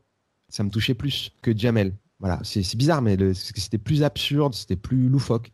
Eric et Ramsey aussi. Je les suivais aussi au début. Puis après, j'avais fait autre chose, j'avais regardé d'autres trucs. Et notamment Jerry Seinfeld, où je dis putain, ok, c'est un américain et tout, mais c'est trop chouette d'arriver sur scène et de pas avoir de personnage et de parler directement. Putain, ça doit être dur, mais j'aimerais trop faire un truc dans ce genre-là parce que je suis trop timide et je suis trop gêné de mettre des moustaches, des perruques, des machins. Et j'aimerais. Et tu sais, quand tu sais pas que tu es complètement innocent euh, de toute la difficulté que c'est, je savais que c'était dur. Je, pouvais l'imaginer, mais je savais pas que c'était dur à ce point. Parce que le mec, je dis, oh, regarde, t'as vu, il arrive normal et c'est cool. J'ai montré, parce que j'avais enregistré ce spectacle, j'ai montré à plein de copains, genre en mode, les gars, j'ai découvert euh, la meilleure chose. Et beaucoup de gens trouvaient ça nul en fait. Ils disaient mais c'est pas marrant. Qu'est-ce qui est marrant en fait? Je dis bah oui mais c'est un peu subtil les blagues tu vois mais c'est cool tu vois c'est rigolo. Par exemple euh, la blague avec la vache là euh, pour la, date de péremption. Je vous laisse découvrir. vous pouvez trouver partout sur Netflix et tout. Il y a ce spectacle qui s'appelle I'm Telling You for the Last Time. Et donc, euh, ben, je me disais, ah putain, je veux, je, veux, je, veux, je veux trop faire ça. Et donc, en lisant que Jamel voulait faire une école, j'étais là, mais j'ai trop envie d'aller dans cette école. S'il y a une école, je vais être là. Et puis finalement, il y a eu ce projet de, Jamel Comedy Club, mais qui est passé par une sorte euh, d'émulation de plusieurs scènes d'humour qui arrivaient de tous les côtés. Alors, il y avait euh, le, le- les soirées La Famille au Café Culturel de Saint-Denis, où aujourd'hui, il y a des gens mais qui sont des rostas qui ont participé à ça, dont Alban, qui a fait des sketchs aussi au début avec des personnages euh, vraiment. Et il faut savoir que Alban et Issa sont venus voir la pièce de théâtre dont je te parlais avec euh, les copains. Tu sais, les trucs sur les colocataires et tout.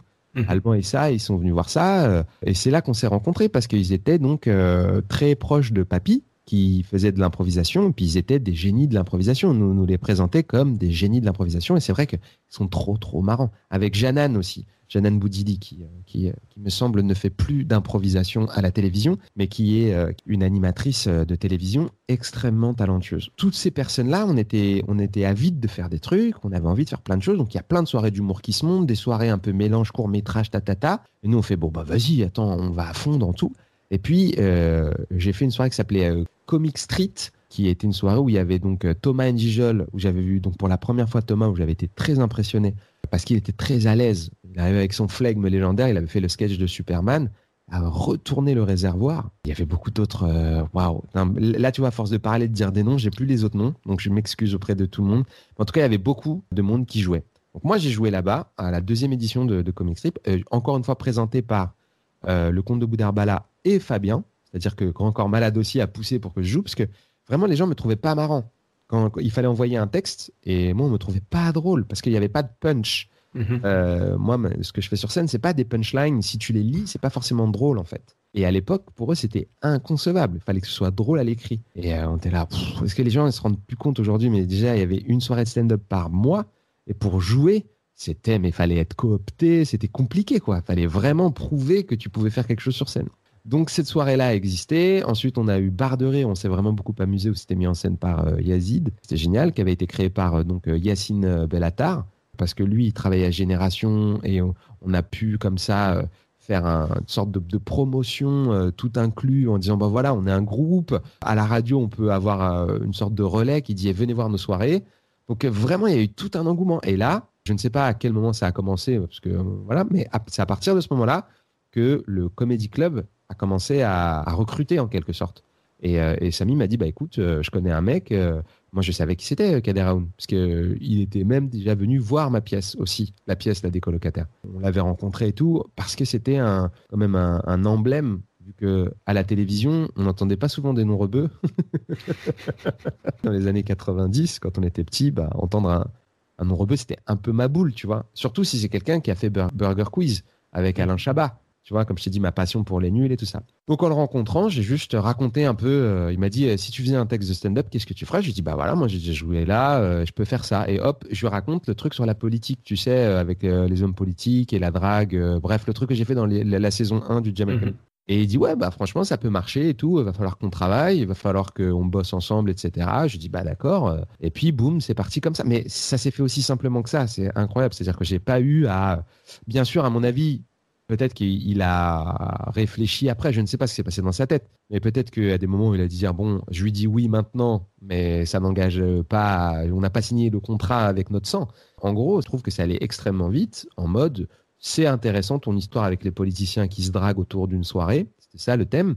Voilà, pourquoi pas euh, commencer à travailler. Et ensuite, j'ai été appelé pour faire une première partie. Oh non, on a fait un, rendez-vous. Il y a eu un rendez-vous pour le Jamel Comedy Club qui est mythique, qui était au Hall, dans une brasserie au Hall, où il y avait vraiment quasiment tous les comiques du Jamel Comedy Club réunis. Je sais pas, on devait être 30 ou 25. Enfin, on était beaucoup, trop. euh, Il y avait beaucoup. Et c'est maintenant des gens qui sont très connus. À l'époque, euh, c'était personne du tout. Jamel était présent. Et c'est c'est Kader qui avait amené Jamel en mode faut que tu te pointes parce que sinon ils vont pas me croire en fait. Que, tu vois À fond. bah ouais, c'est un peu particulier, tu vois. Il y a une émission sur Canal est-ce que tu veux la faire ta, ta, ta. Et tu fais, bah ouais, ça sort quand même de nulle part, quoi. Ça sort du chapeau. On vient de nulle part. Franchement, je ne sais pas comment ça s'est fait, le Jamel Comedy Club avec Canal Faudrait que Jamel raconte l'histoire vraiment, etc. Mais voilà comment moi je l'ai vécu. J'ai vécu d'un d'un contact, d'une rencontre. On cherche des humoristes. Ok. Si par contre c'est du stand-up, oui, bah moi j'adore le stand-up, j'ai toujours voulu en faire. Super. L'émission elle est dans pas très longtemps. Va falloir bosser dur et faire des tournées, etc. Il faut qu'on bosse ensemble. Ok, très bien.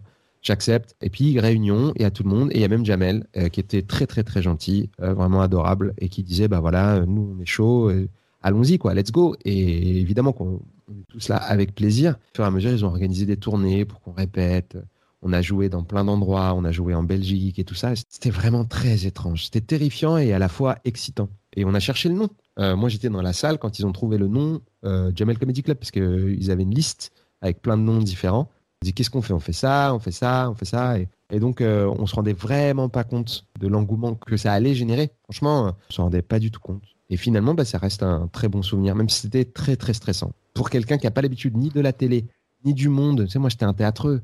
Je mettais des t-shirts trop grands pour moi, je mettais des jeans Dockers, c'était des Fables de La Fontaine et le mot de Victor Hugo et je faisais ça. Et à côté de ça, j'écrivais du stand-up parce que j'étais fan d'Eddie Murphy et puis de euh, Jerry Seinfeld et voilà, et je connaissais pas Eddie Izzard. J'étais pas encore dans ce monde avec tous ces noms mélangés. Maintenant, il y, en a, il y en a des dizaines et des dizaines. Et puis, il y a des fans hardcore de stand-up qui ont mille fois plus de culture que moi, alors que j'ai participé au lancement du mouvement en France. Tu vois ce que je veux dire? Enfin, J'étais dans la bande, tu vois, de, qui a dit à la télé le mot Ouais, nous, on fait du stand-up, tu vois. Et voilà. Et après, le Jamel Comedy Club, ça a été vraiment que ça. Enfin, je sais pas si tu as des questions plus précises, mais on, on a répété, on a fait une tournée de répète, comme de rodage, vraiment. hein. Les gens nous détestaient parce que, évidemment, quand tu arrivais sur scène, en fait, ça voulait dire que Jamel allait sortir de scène. Donc, euh, nique-toi, en fait. Nous, on veut Jamel Debbouze, excuse-nous. Et t'es qui? C'est-à-dire que tu pouvais être n'importe qui qui aujourd'hui est célèbre. Thomas, Fabrice, Blanche Garde, enfin, qui tu veux. C'est de la faute à personne. C'est juste qu'il y avait Jamel, qui c'était une sorte d'énorme, énorme, énorme euh, mascotte de la France. Ça l'est toujours, tu vois, mais à l'époque, vraiment les gens l'aimaient d'amour, quoi. Et les gens là, Ah, c'est Jamel Debbouze.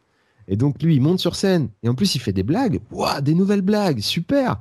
Ouah, trop bonne ambiance. Ah, qu'est-ce qu'il est drôle. Il fait, bah, mesdames et messieurs, maintenant, le premier. Et puis, bah non, non, non, reste, tu restes. Donc, euh, vraiment, les premiers shows, c'était assez fou, quoi. Le Jamel Comedy Club, de manière générale, dès que tu parles de stand-up avec quelqu'un en France ou en Belgique, il va d'office citer le Jamel Comedy Club à un moment donné, parce que c'est comme ça qu'on l'a découvert. Moi, je savais pas ce que c'était. Jamel, dans 100% de Booze, il en faisait, mais on savait pas que c'était ça.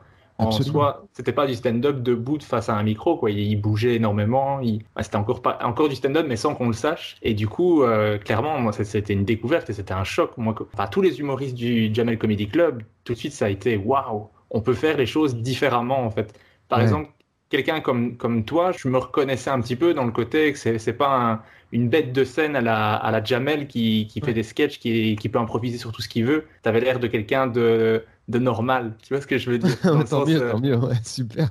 je me disais si c'est pas laissé juste à une, euh, une petite élite qui est genre euh, super puissante, qui aurait des super pouvoirs de peu importe la situation, ils sont toujours cool, ils sont toujours à l'aise. Et du coup, je trouvais ça génial. Il y avait plein de styles différents aussi parce qu'on on a vu chaque, chacun sa manière de faire, ses, ses thèmes, ses angles. Et donc, euh, ouais, le Jamel Comedy Club, c'était incroyable. Et dans le Jamel Comedy Club, tu as rencontré Dedo. Et Ouais. ça m'intéresse de savoir comment ça se fait que vous avez connecté à ce point-là et comment ça se fait que vous travaillez aussi bien ensemble. Ben, c'est le hasard, hein, vraiment, c'est énorme hasard. En gros, Dedo et moi, on s'est retrouvés dans la même chambre parce qu'on était deux par chambre. On avait vraiment, c'était, ça fait les pauvres euh, de dire ça, mais pendant les tournées, en fait, ils nous mettaient deux par chambre. Bon, franchement, c'était mortel. Enfin, moi, j'ai des très très bons souvenirs. On a trop rigolé, quoi. Ça fait donc euh, comme si on était des colocs, on était roommates. Et on a beaucoup, beaucoup rigolé dans les chambres, parce qu'on avait, euh, des fois, on faisait des hôtels de luxe incroyables. C'était n'importe quoi. C'était pas de notre faute, tu sais, les salles sont affiliées à des hôtels. Donc, si tu fais une grande salle très belle, souvent, elle aura un contrat avec un hôtel très beau. C'est un peu comme ça. Si tu fais une petite salle, ils vont avoir un hôtel modeste, tu vois. Et des fois, on faisait des très grandes salles avec le Comedy Club. Et on avait donc droit au pack. Ah oui, bah vous allez être hébergé dans un bel hôtel, l'hôtel qu'on met habituellement les gens, les. Parce que nous, on n'était pas des restas. Ça faisait un an qu'on faisait du stand-up. Donc pour nous, c'était vraiment la banlieue qui débarque. Et mais cool, la banlieue cool, tu vois. On n'a jamais foutu la merde. On était fascinés. On se tapait des bars, mes mecs, mais des rigolades.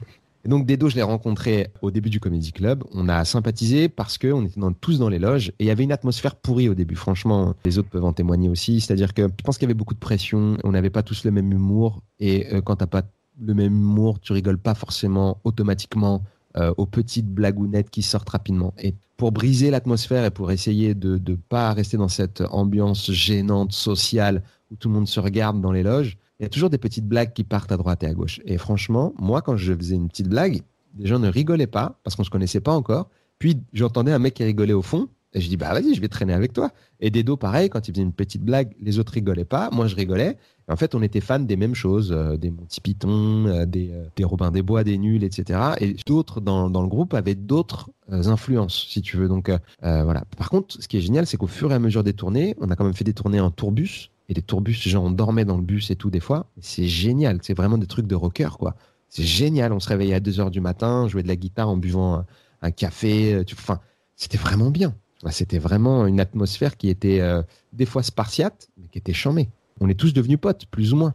Alors effectivement, hein, euh, être avec des comiques tout le temps, toi, si tu fais de l'humour, tu sais, c'est des gens qui ont des égos énormes. Ça peut être compliqué, mais tout le monde en est conscient. Tout le monde sait que c'est une histoire d'ego et que, voilà, ça peut être relou. Mais en vrai, à force, on, je crois qu'on s'est, on a appris à se connaître et on a eu des running gags ensemble, on a eu des, des sortes de private jokes, des choses qui nous ont unis des trucs qui nous ont fait mourir de rire. Cette première bande, elle était vraiment mythique pour moi. Elle était vraiment mythique dans le sens où, même quand je les revois, je suis mort de rire. J'ai revu Waïd il y a pas longtemps pour les, je sais pas combien, ils ont fait un gala Jamel Comedy Club, euh, un truc genre. Pour les euh, 15 ans. Ouais, voilà, c'est ça. Mais tu sais, c'était dans un endroit genre cabaret, tu vois? Ouais. Et Waïd, mais qu'est-ce qu'il était des bars. Mais en fait, il était à côté de nous, il n'était pas sur scène, tu vois.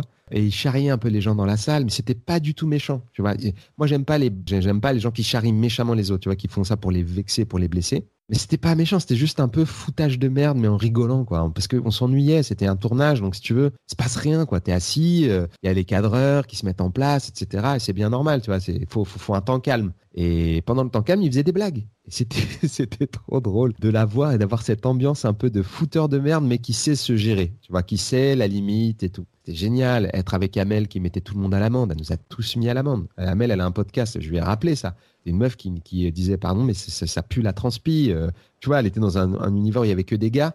Euh, il y avait Blanche et elle et Claudia. Franchement, trois meufs et nous, on était six ou sept gars. Enfin, je sais pas, on était trop nombreux, quoi. Comparé au nombre de, filles, il n'y avait pas assez de filles. Et donc, elle nous a tous mis à l'amende. Alors qu'elle pèse 30 kilos.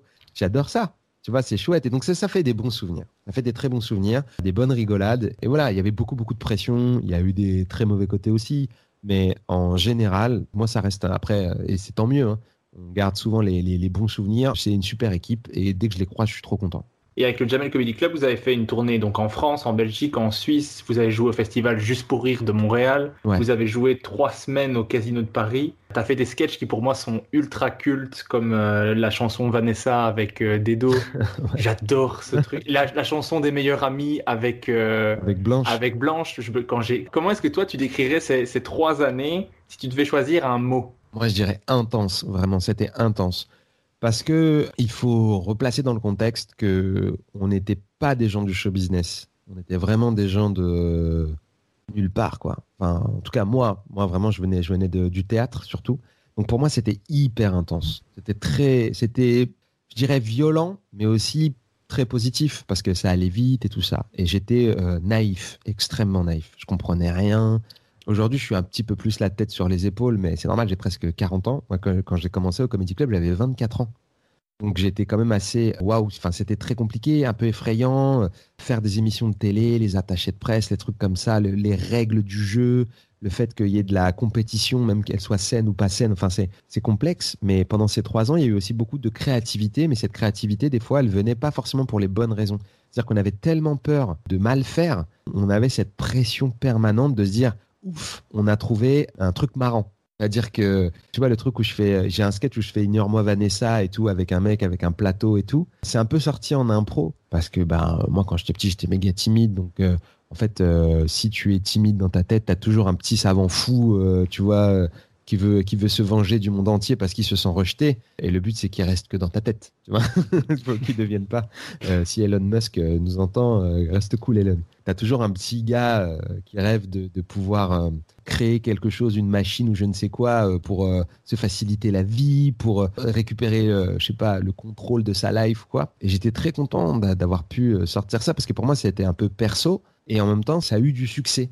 Mais ce genre de choses-là, après, il fallait le renouveler tout le temps. Donc il y, a eu, il y avait cette pression, on était vraiment euh, enclin à ça. Et quand on est arrivé au Comedy Club, on a travaillé énormément pour pouvoir arriver avec euh, la saison 3, qui était quand même euh, pour moi la meilleure saison du, Comedy Club, où il y avait des chansons. C'était une idée de Kader qui disait maintenant, j'aimerais bien que vous chantiez, qu'on surprenne les gens, qu'on fasse autre chose. Et en fait, je pense qu'il a proposé ça parce que dans le bus dont je t'ai parlé, on passait notre temps à chanter. On passait notre temps à inventer des chansons, à faire de la merde qu'on voit dans le making-of du Jamel Comedy Club. On fait des blagues en permanence et c'était cette euh, camaraderie qui aurait pu ne pas exister, qui a quand même existé, même si euh, si tu parles à des gens à droite à gauche du Comedy Club, ils vont peut-être le voir différemment que moi. Parce que moi, je suis un peu le monsieur Benet euh, de la bande euh, Capitaine Gentil, si tu veux. Mais en gros, moi, je le pense. Je pense que vraiment, il y a une forme de camaraderie, puisqu'on a des gags en commun. On a des blagues communes. Si je croise n'importe lequel, je peux lui dire deux, trois blagues.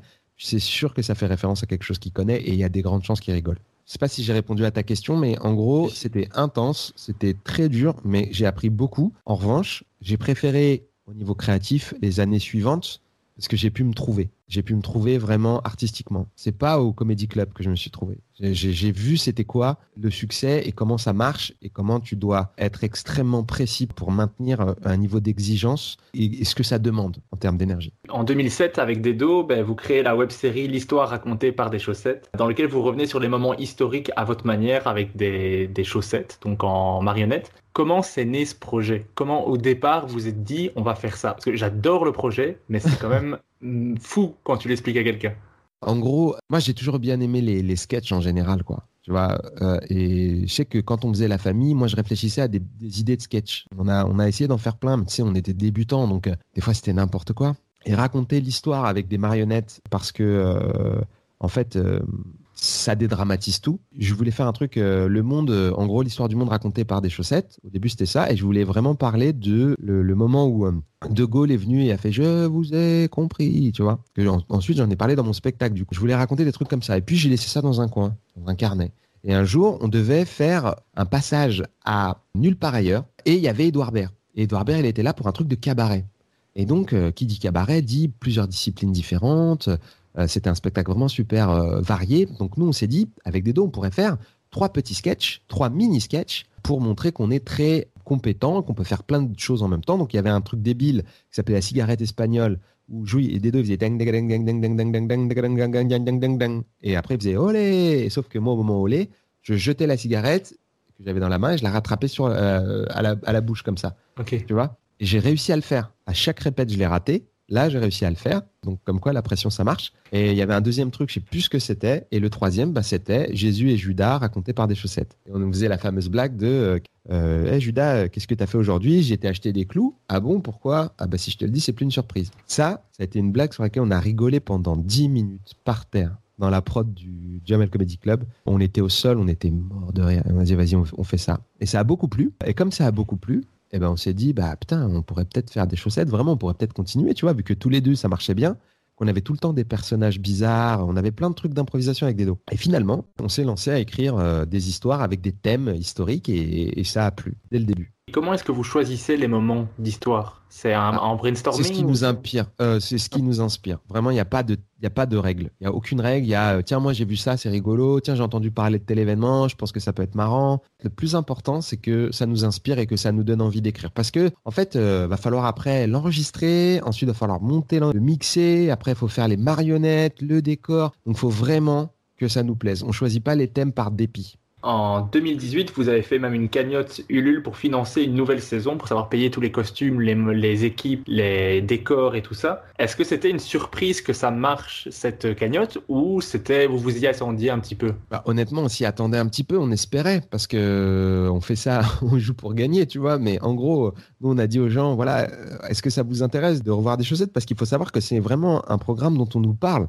Nous, on l'a fait pour les gens. C'est-à-dire que dans la cagnotte qu'on a fait, comme on l'a dit, on a gagné très peu. Euh, L'idée maintenant, ce serait, si on en refait, de pouvoir euh, gagner un petit peu plus notre vie avec. Parce qu'en vrai, et je sais que ça fait mytho, hein, mais je te jure, ça coûte cher déjà d'organiser tout ça, parce que c'est un grand tournage et tout. On a, on a- mis un making-of disponible sur YouTube pour que les gens se rendent compte, pour qu'ils voient les lumières, le travail, l'équipe. Et en fait, c'est les gens qui nous demandaient. À la fin des shows, les gens venaient nous voir. En 2015, on a fait Avignon avec des dos. Et quasiment tous les soirs, les gens disaient alors, euh, les chaussettes, qu'est-ce que vous faites? Pourquoi il n'y en a pas? Et On disait, bah, je sais pas moi, pourquoi il n'y en a pas? Toi, pourquoi il n'y en a pas? Et finalement, on a décidé d'en refaire après et, de solliciter le- le- les, gens. Et ils ont répondu présent. Et ça nous a fait trop plaisir. Ça nous a fait trop plaisir. Vous avez même fait une soirée de projection à la nouvelle scène devant un public de fans super intense qui connaissent toutes les répliques par cœur. Qui Ah, mais ça, le- c'était hyper émouvant. Ça nous a vraiment énormément choqué de voir des gens répéter les répliques des chaussettes, tu sais, moi, il y a plein de sketchs que j'adore, je, je connais par cœur, que je regardais quand j'étais petit et tout, des trucs de. Est-ce que tu connais euh, François Pérus Oui, bien sûr. Bah les, voilà, minutes, bah- minutes- les minutes du peuple. Absolument. Bah, les deux minutes du peuple, tu vois, j'ai réécouté récemment et je réécoutais les deux minutes du peuple et je dis, putain, mais en fait, je connais tout par cœur. Parce que je pouvais finir les phrases et tout. Euh, Avec ma sœur, on fait la blague de euh, une dette est une dette, une dette est une dette, une dette est... C'est c'est une chanson où en fait, il va essayer de récupérer de l'argent auprès d'un pote et il fait que des jeux de mots avec, euh, ouais, tu me dois euh, deux billets. euh, ah, j'ai vu ces deux enfants, ils sont nés, euh, c'était des jumeaux, ils étaient bleus comme deux billets de 50 francs. Tu vois, et il fait tout pour essayer de récupérer les 100 balles qu'un pote à lui lui doit, mais il n'ose pas lui demander directement. C'est des trucs qui sont restés dans, dans ma tête, mais ce sera là pour toujours, pour toujours. Et et vous nous faites chier pour trois boutons de merde. C'est des trucs des nuls, ça restera pour toujours, toujours.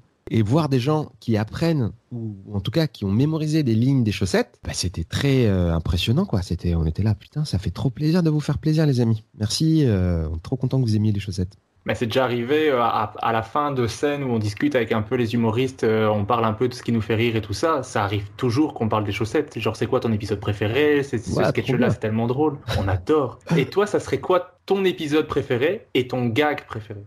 Moi, vraiment, je pense que mon épisode préféré, c'est dans la première euh, fournée, et c'est euh, les Babyloniens. Ouais. Et c'est vraiment de top à top. C'est-à-dire, voilà, moi, je pense que c'est de top à top. Je me souviens, si tu réécoutes le- le- l'épisode, à un moment, Dedo parle, et puis après, il y a un grand blanc. Et moi, je, je parle plus, et Dedo, tu sens qu'il meuble. Parce qu'en fait, moi, j'ai rigolé à sa blague, et je suis baissé, je me suis accroupi pour pas qu'on entende rire, et je suis comme ça, je me cache la, la bouche pour pas qu'on m'entende rire, parce que je suis par terre. Je sais plus ce qu'il dit. Il dit de, top à top, ah, il m'a dit, il dit c'est vague, et je tombe au sol. Je dis mais c'est trop débarque, quel bâtard il m'a pris. Parce que l'épisode là, on l'a fait entièrement en improvisation. On avait commencé à écrire, et moi j'ai imprimé les feuilles, je les ai oubliées à la maison. J'ai dit j'ai pas les feuilles. Il y avait pas, euh, on était en 2007, moi j'avais pas d'iPhone et tout. Il y avait pas genre tu regardes sur ton iPhone, etc. Elle a dit vas-y nique sa mère, on fait comme ça. Elle a dit ok. Et en fait on a rigolé. C'est trop bien. Et ça s'est bien passé. Et ton gag préféré, ce serait là, dans cet épisode-là aussi alors? Ah, franchement, de top à top, c'est des barres. Des barres de top à top. Ça me fait beaucoup rigoler. J'aime bien dans Benjamin Franklin la bagarre. Là, on a fait un truc avec Benjamin Franklin, Mhm, on a fait oui. une bagarre. Ça me fait beaucoup, beaucoup rire. Parce que vraiment, deux chaussettes qui se tapent dessus. Après, Benjamin Franklin, tu sais, ses lunettes, elles sont tordues et tout. Ça me fait gaulerie. Après, on a fait Hitler aussi, faire une comédie musicale. C'était vraiment cool. Voilà, Très moi, content de la faire. C'est celui-là, ça c'est mon épisode préféré. J'allais dire. Je pleurais de rire. En fait, j'avais mes écouteurs et ma copine écoutait. Et elle, je, je, je pleure de rire, donc elle veut voir ce- qu'est-ce qui me fait pleurer de rire. Et elle le regarde, elle fait Ouais, c'est pas mal. Ouais, Mais je moi, je- j'en pleure. Je, je peux regarder, je pleure de rire. Il y a plein d'épisodes comme ça où ça me fait tellement rire. C'est tellement absurde, ça va tellement loin. Il y a celui-là, les dinosaures. Les dinosaures, j'adore. On était trop contents. Et en plus, il est beau. Il est hyper beau. Les couleurs, elles sont super. Euh, Nadia Raymond et François Adnaud qui font les, les décors et les costumes, euh, c'est vraiment magnifique. Mais moi, je comprends, tu vois, sur les chaussettes. Ce que je disais bien sûr, c'est que franchement, il y a des trucs, on va trouver ça des barres. Et les gens vont regarder en disant, mais non, non, pas du tout. C'est quoi cette histoire? Ce n'est pas drôle. Ah ouais, c'est vraiment, c'est vraiment particulier les chaussettes pour ça. Ça me plaît aussi parce que c'est un peu un ovni. Tu vois, s'il y a un truc qui me, en tout cas, je sais pas si je l'ai cherché inconsciemment ou consciemment. Le programme n'a pas eu un succès euh, comme, euh, je sais pas, un programme court très connu, un gars, une fille ou je ne sais quoi, tu vois, duquel on pourrait être hyper fier. Mais je suis fier que c'est quelque chose qui a réussi à marquer quand même son temps. Et puis, on a gagné des prix dans le sens où les gens ont reconnu que c'était assez original et intéressant pour euh, que ce soit valorisé, quoi. Donc, donc, je suis content pour ça. Mais j'invite tout le monde à aller voir. Et j'allais dire, mon, mon gag préféré, c'est le gag de la télécommande. Parce que c'est- et ça, Ah va te- ça dure tellement longtemps. Ouais, mais je crois que si, en fait, je, Hiring for your small business? If you're not looking for professionals on LinkedIn, you're looking in the wrong place. That's like looking for your car keys in a fish tank. LinkedIn helps you hire professionals you can't find anywhere else, even those who aren't actively searching for a new job but might be open to the perfect role. In a given month, over 70% of LinkedIn users don't even visit other leading job sites. So start looking in the right place. With LinkedIn, you can hire professionals like a professional. Post your free job on linkedin.com/achieve slash achieve today. Hold up. What was that? Boring. No flavor. That was as bad as those leftovers you ate all week. Kiki Palmer here, and it's time to say hello to something fresh and guilt-free. Hello Fresh. Jazz up dinner with pecan-crusted chicken or garlic butter shrimp scampi. Now that's music to my mouth. Hello Fresh. Let's get this dinner party started. Discover all the delicious possibilities at hellofresh.com. je regrette, je suis d'accord avec toi, je crois. C'est le gag de la télécommande. Eddie Izzard adore ce- cet épisode et il nous l'a fait le doubler en anglais parce que ça le fait mourir de rire. J'adore parce que tu, tu ris, tu ris, et à un moment donné, tu te dis, bah, c'est bon maintenant, et ça continue pendant encore Ouais. au moins une minute derrière, et tu ris encore. Enfin, ça- Sur le timing de ça, on avait été par euh, Navo. Euh, Navo, à l'époque, il était euh, directeur artistique de Golden et il nous avait aidé pour le timing de cet épisode sur la télécommande. Et vraiment, je, je dois dire, le timing est vraiment incroyable. Vraiment incroyable.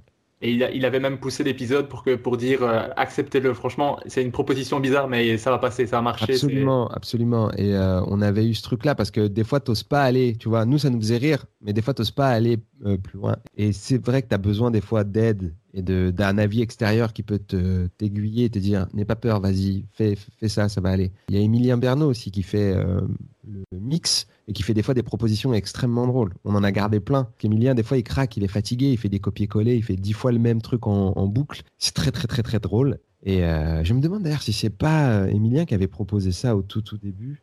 Je sais plus. Mais je sais que c'était un travail collectif. Et c'est vraiment le genre de boulot qui est le plus gratifiant parce que ça t'enlève l'ego, quoi. T'as pas besoin de. C'est collectif, on est tous ensemble, c'est bon, quoi. Et c'est très marrant pour ça. Donc, quand c'est ça qui est retenu, c'est encore mieux, quoi. On revient un petit peu dans le temps, parce que là, on a fait, fait la dernière saison, donc c'est 2018, mais on revient en 2009 où tu joues ton premier spectacle solo. Et ouais. Euh, comment, comment ça s'est passé? De quoi parlait le spectacle? Parce que celui-là, je l'ai pas vu.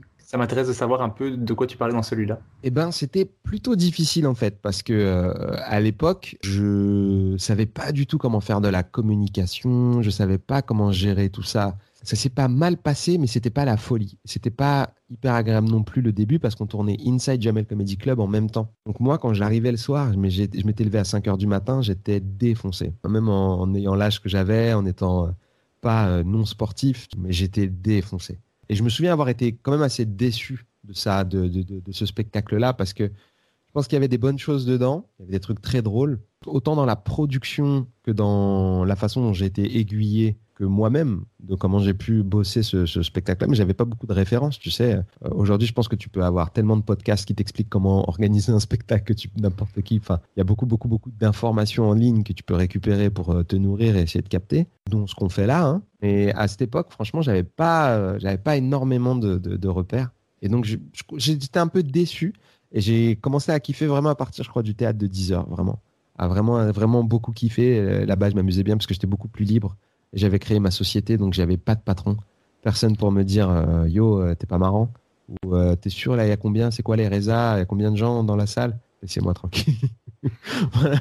Au théâtre de, de 10 heures, c'est un autre spectacle. hein. Euh, c'est, disons, une version augmentée de ce spectacle-là. Il y a beaucoup de choses que j'avais enlevées euh, du spectacle des choses que j'avais gardées. C'est une version un peu différente. Il y avait certains sketchs que j'avais gardés. J'ai, fait ça souvent. Je pars d'une base et puis souvent ça évolue, ça devient autre chose. Je sais qu'au Jamel Comedy Club, il y avait beaucoup de sketchs, par exemple, sur les séries, des trucs assez bateaux, basiques. Mais plus j'avançais, plus je me disais, mais non, mais j'ai envie d'aller plus loin. J'ai envie de, de- de faire quelque chose d'un peu plus excitant.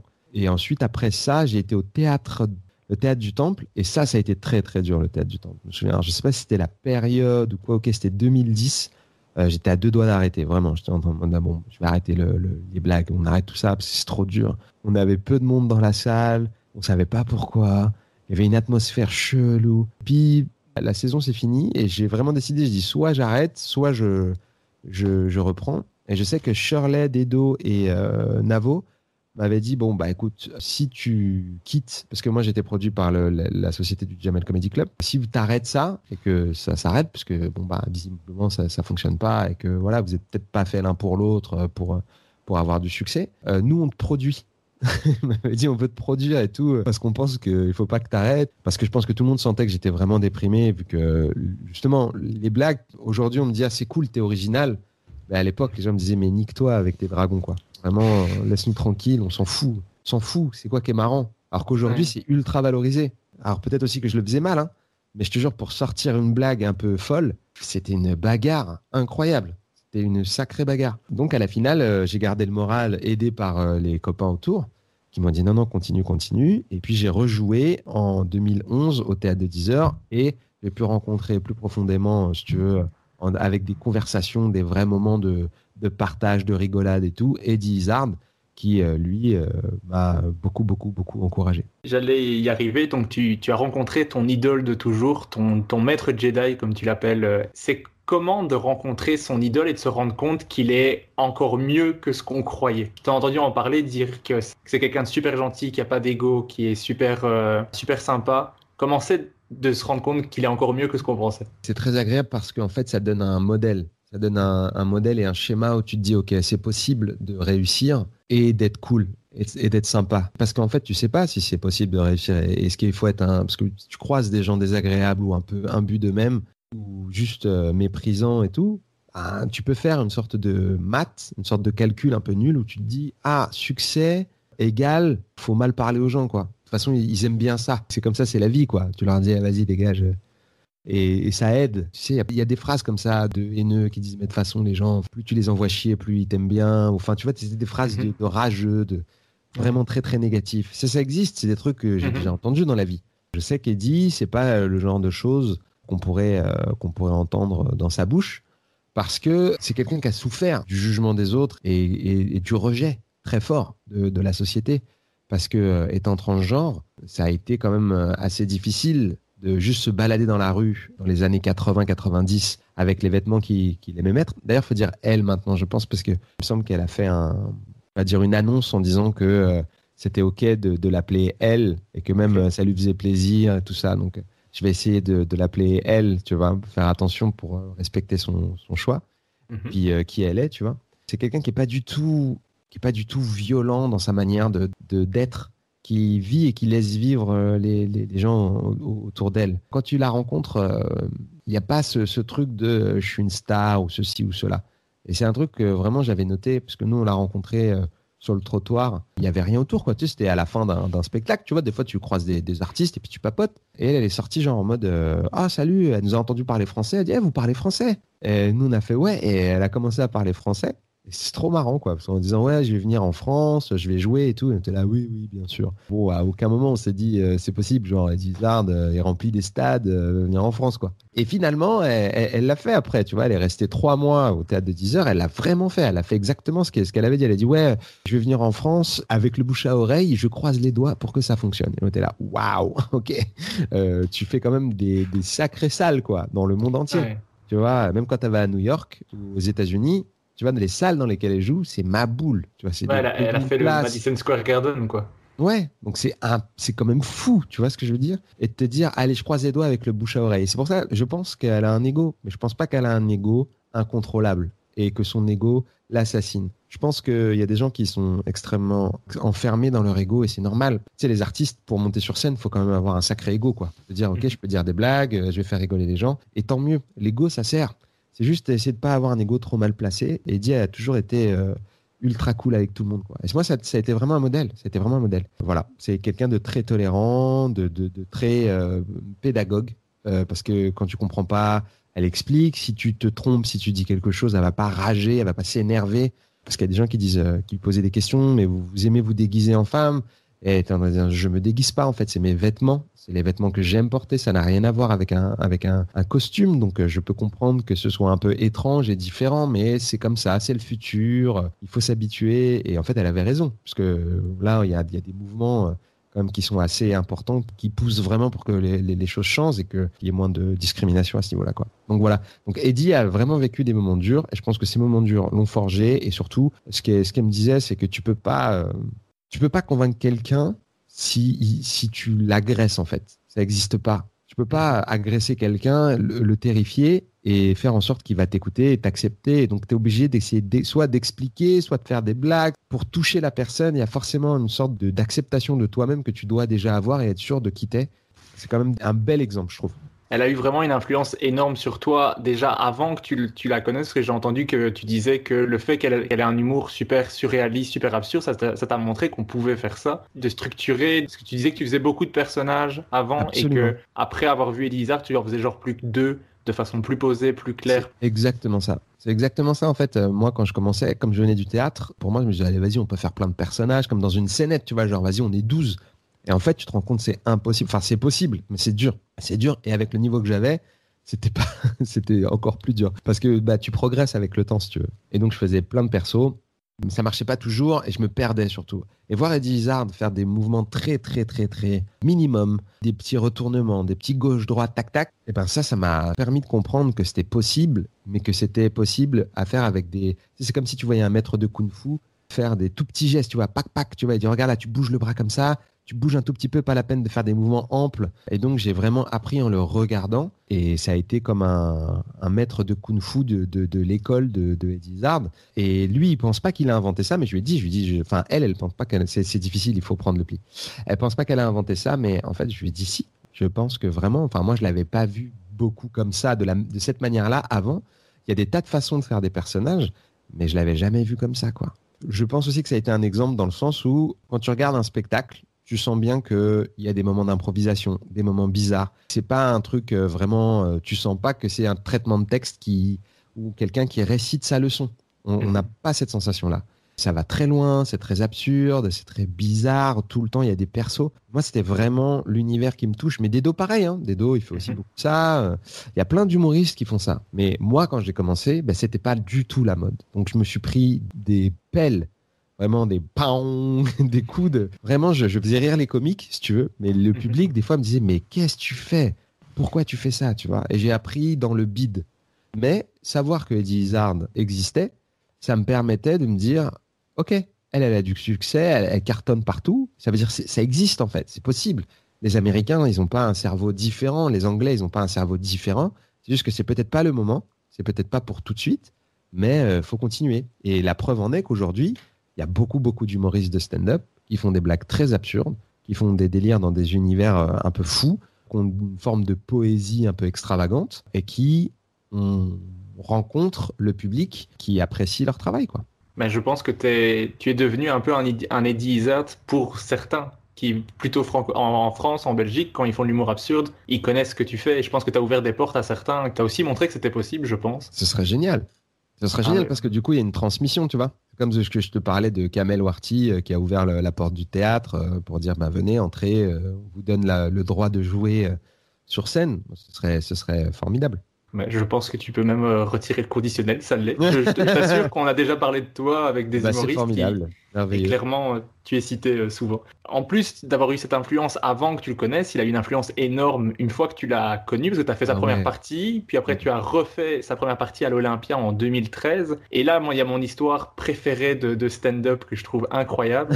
C'est, je, vais, je vais résumer parce que je vois le temps qui passe et j'ai envie de te raconter encore plein de choses. Mais tu, tu dois faire sa première partie, tu vas dans un café avec lui pour en discuter il te dit bah c'est bon, tu fais ce que tu veux et vous discutez un petit peu ensemble. Est-ce que tu joues en anglais? Tu jouais un tout petit peu, tu avais fait deux ou trois scènes donc tu avais peut-être euh, quelques petites minutes euh, en, anglais. je résume pour, euh, ouais, t'es fort, fort. À un moment donné, il va faire un appel donc il, te laisse un petit peu avec les autres gens de la production et quand il revient, il fait c'est bon, tu peux jouer au festival d'Édimbourg à un spectacle complet d'une heure. Est-ce que ça te tente? Et là, moi, mon cerveau ne comprend pas que ta réaction ça a été oui. Je, je comprends, hein, je trouve ça génial. Je, je, je me dis que c'est la bonne chose à faire, mais mon cerveau dit non. C'est pas possible. Ouais, mais c'est normal parce que c'était très très très courageux euh, déjà de la part d'Eddie. Tu sais d'appeler quand même un professionnel en disant voilà il y a un jeune humoriste français que je trouve qui est cool, il m'aime beaucoup, il joue un peu en anglais. Moi je pense que l'absurde ça marche à travers le monde. Go Edimbourg. Mais tu te rends compte quand même que genre t'as vu tout le tout l'admiration euh, que je témoigne tu vois, pour Eddie dans tous les podcasts. Imagine, genre, le boss de fin de niveau du jeu vient de, de ton stand-up, parce que bon, eh, c'est discutable, tu vois. Les gens parlent d'humoriste, euh, tout le monde a ses prefs et machin. Mais pour moi, il est tellement symbolique et sympa. Cette personne-là se met en face de toi en disant Go, allez à Édimbourg, en anglais, je t'aide. Et c'est dans 16 mois. Moi, je ne pouvais pas dire non. C'est tellement incroyable comme, euh, comme, euh, comme proposition. C'est un challenge, c'est difficile. Mais go, quoi. Go euh, travailler l'anglais, on, va voir. Mais après, j'ai paniqué. C'est après que j'ai paniqué. Et sur le coup, il y a quand même euh, quelqu'un qui est important, même dans ta manière d'avoir travaillé sur l'ego. C'est quoi être connu? C'est quoi euh, que les gens te connaissent et te, te, parlent? Comment, comment tu parles aux autres? Tu vois? Eh ben. Parce que vraiment, il faut comprendre que dans les années 90, nos exemples de célébrités, ils n'étaient pas très, très, très chaleureux. en France, le show business, c'était pas justement, c'était il fallait les fallait pas être chaleureux parce que c'était chaleureux, t'es comme tout le monde en fait. C'était sympa, t'es comme tout le monde en fait. C'est quel est l'intérêt Tu vois, eux, ils avaient plus le côté, oh, j'ai pas le temps, toi je te parle, toi je te parle pas. Dans notre première rencontre avec Eddie, elle a parlé à un clochard qui est venu, mais genre, mais exactement de la même façon qu'avec nous. Mais pareil, il n'y a pas eu un move. Et ça, c'est shonen. C'est vraiment, c'est tellement street. Je je sais pas comment te dire, mais le respect pour les gens qui n'ont rien, eh ben, moi, ça provoque tout de suite une admiration parce que c'était du vrai respect. C'était pas du, de la condescendance ou quoi. Il lui a parlé, il a dit, mais tu veux quoi? Déjà, embrouiller un clochard, ça veut dire que tu respectes. Et après, il dit écoute, franchement, là, tu es venu, tu nous as interrompu, c'est relou. Tu veux quoi? Il dit je suis en train de parler avec eux et tout. Toi, tu viens, tu cries, parce que le mec est venu ultra agressif. Le clochard mhm.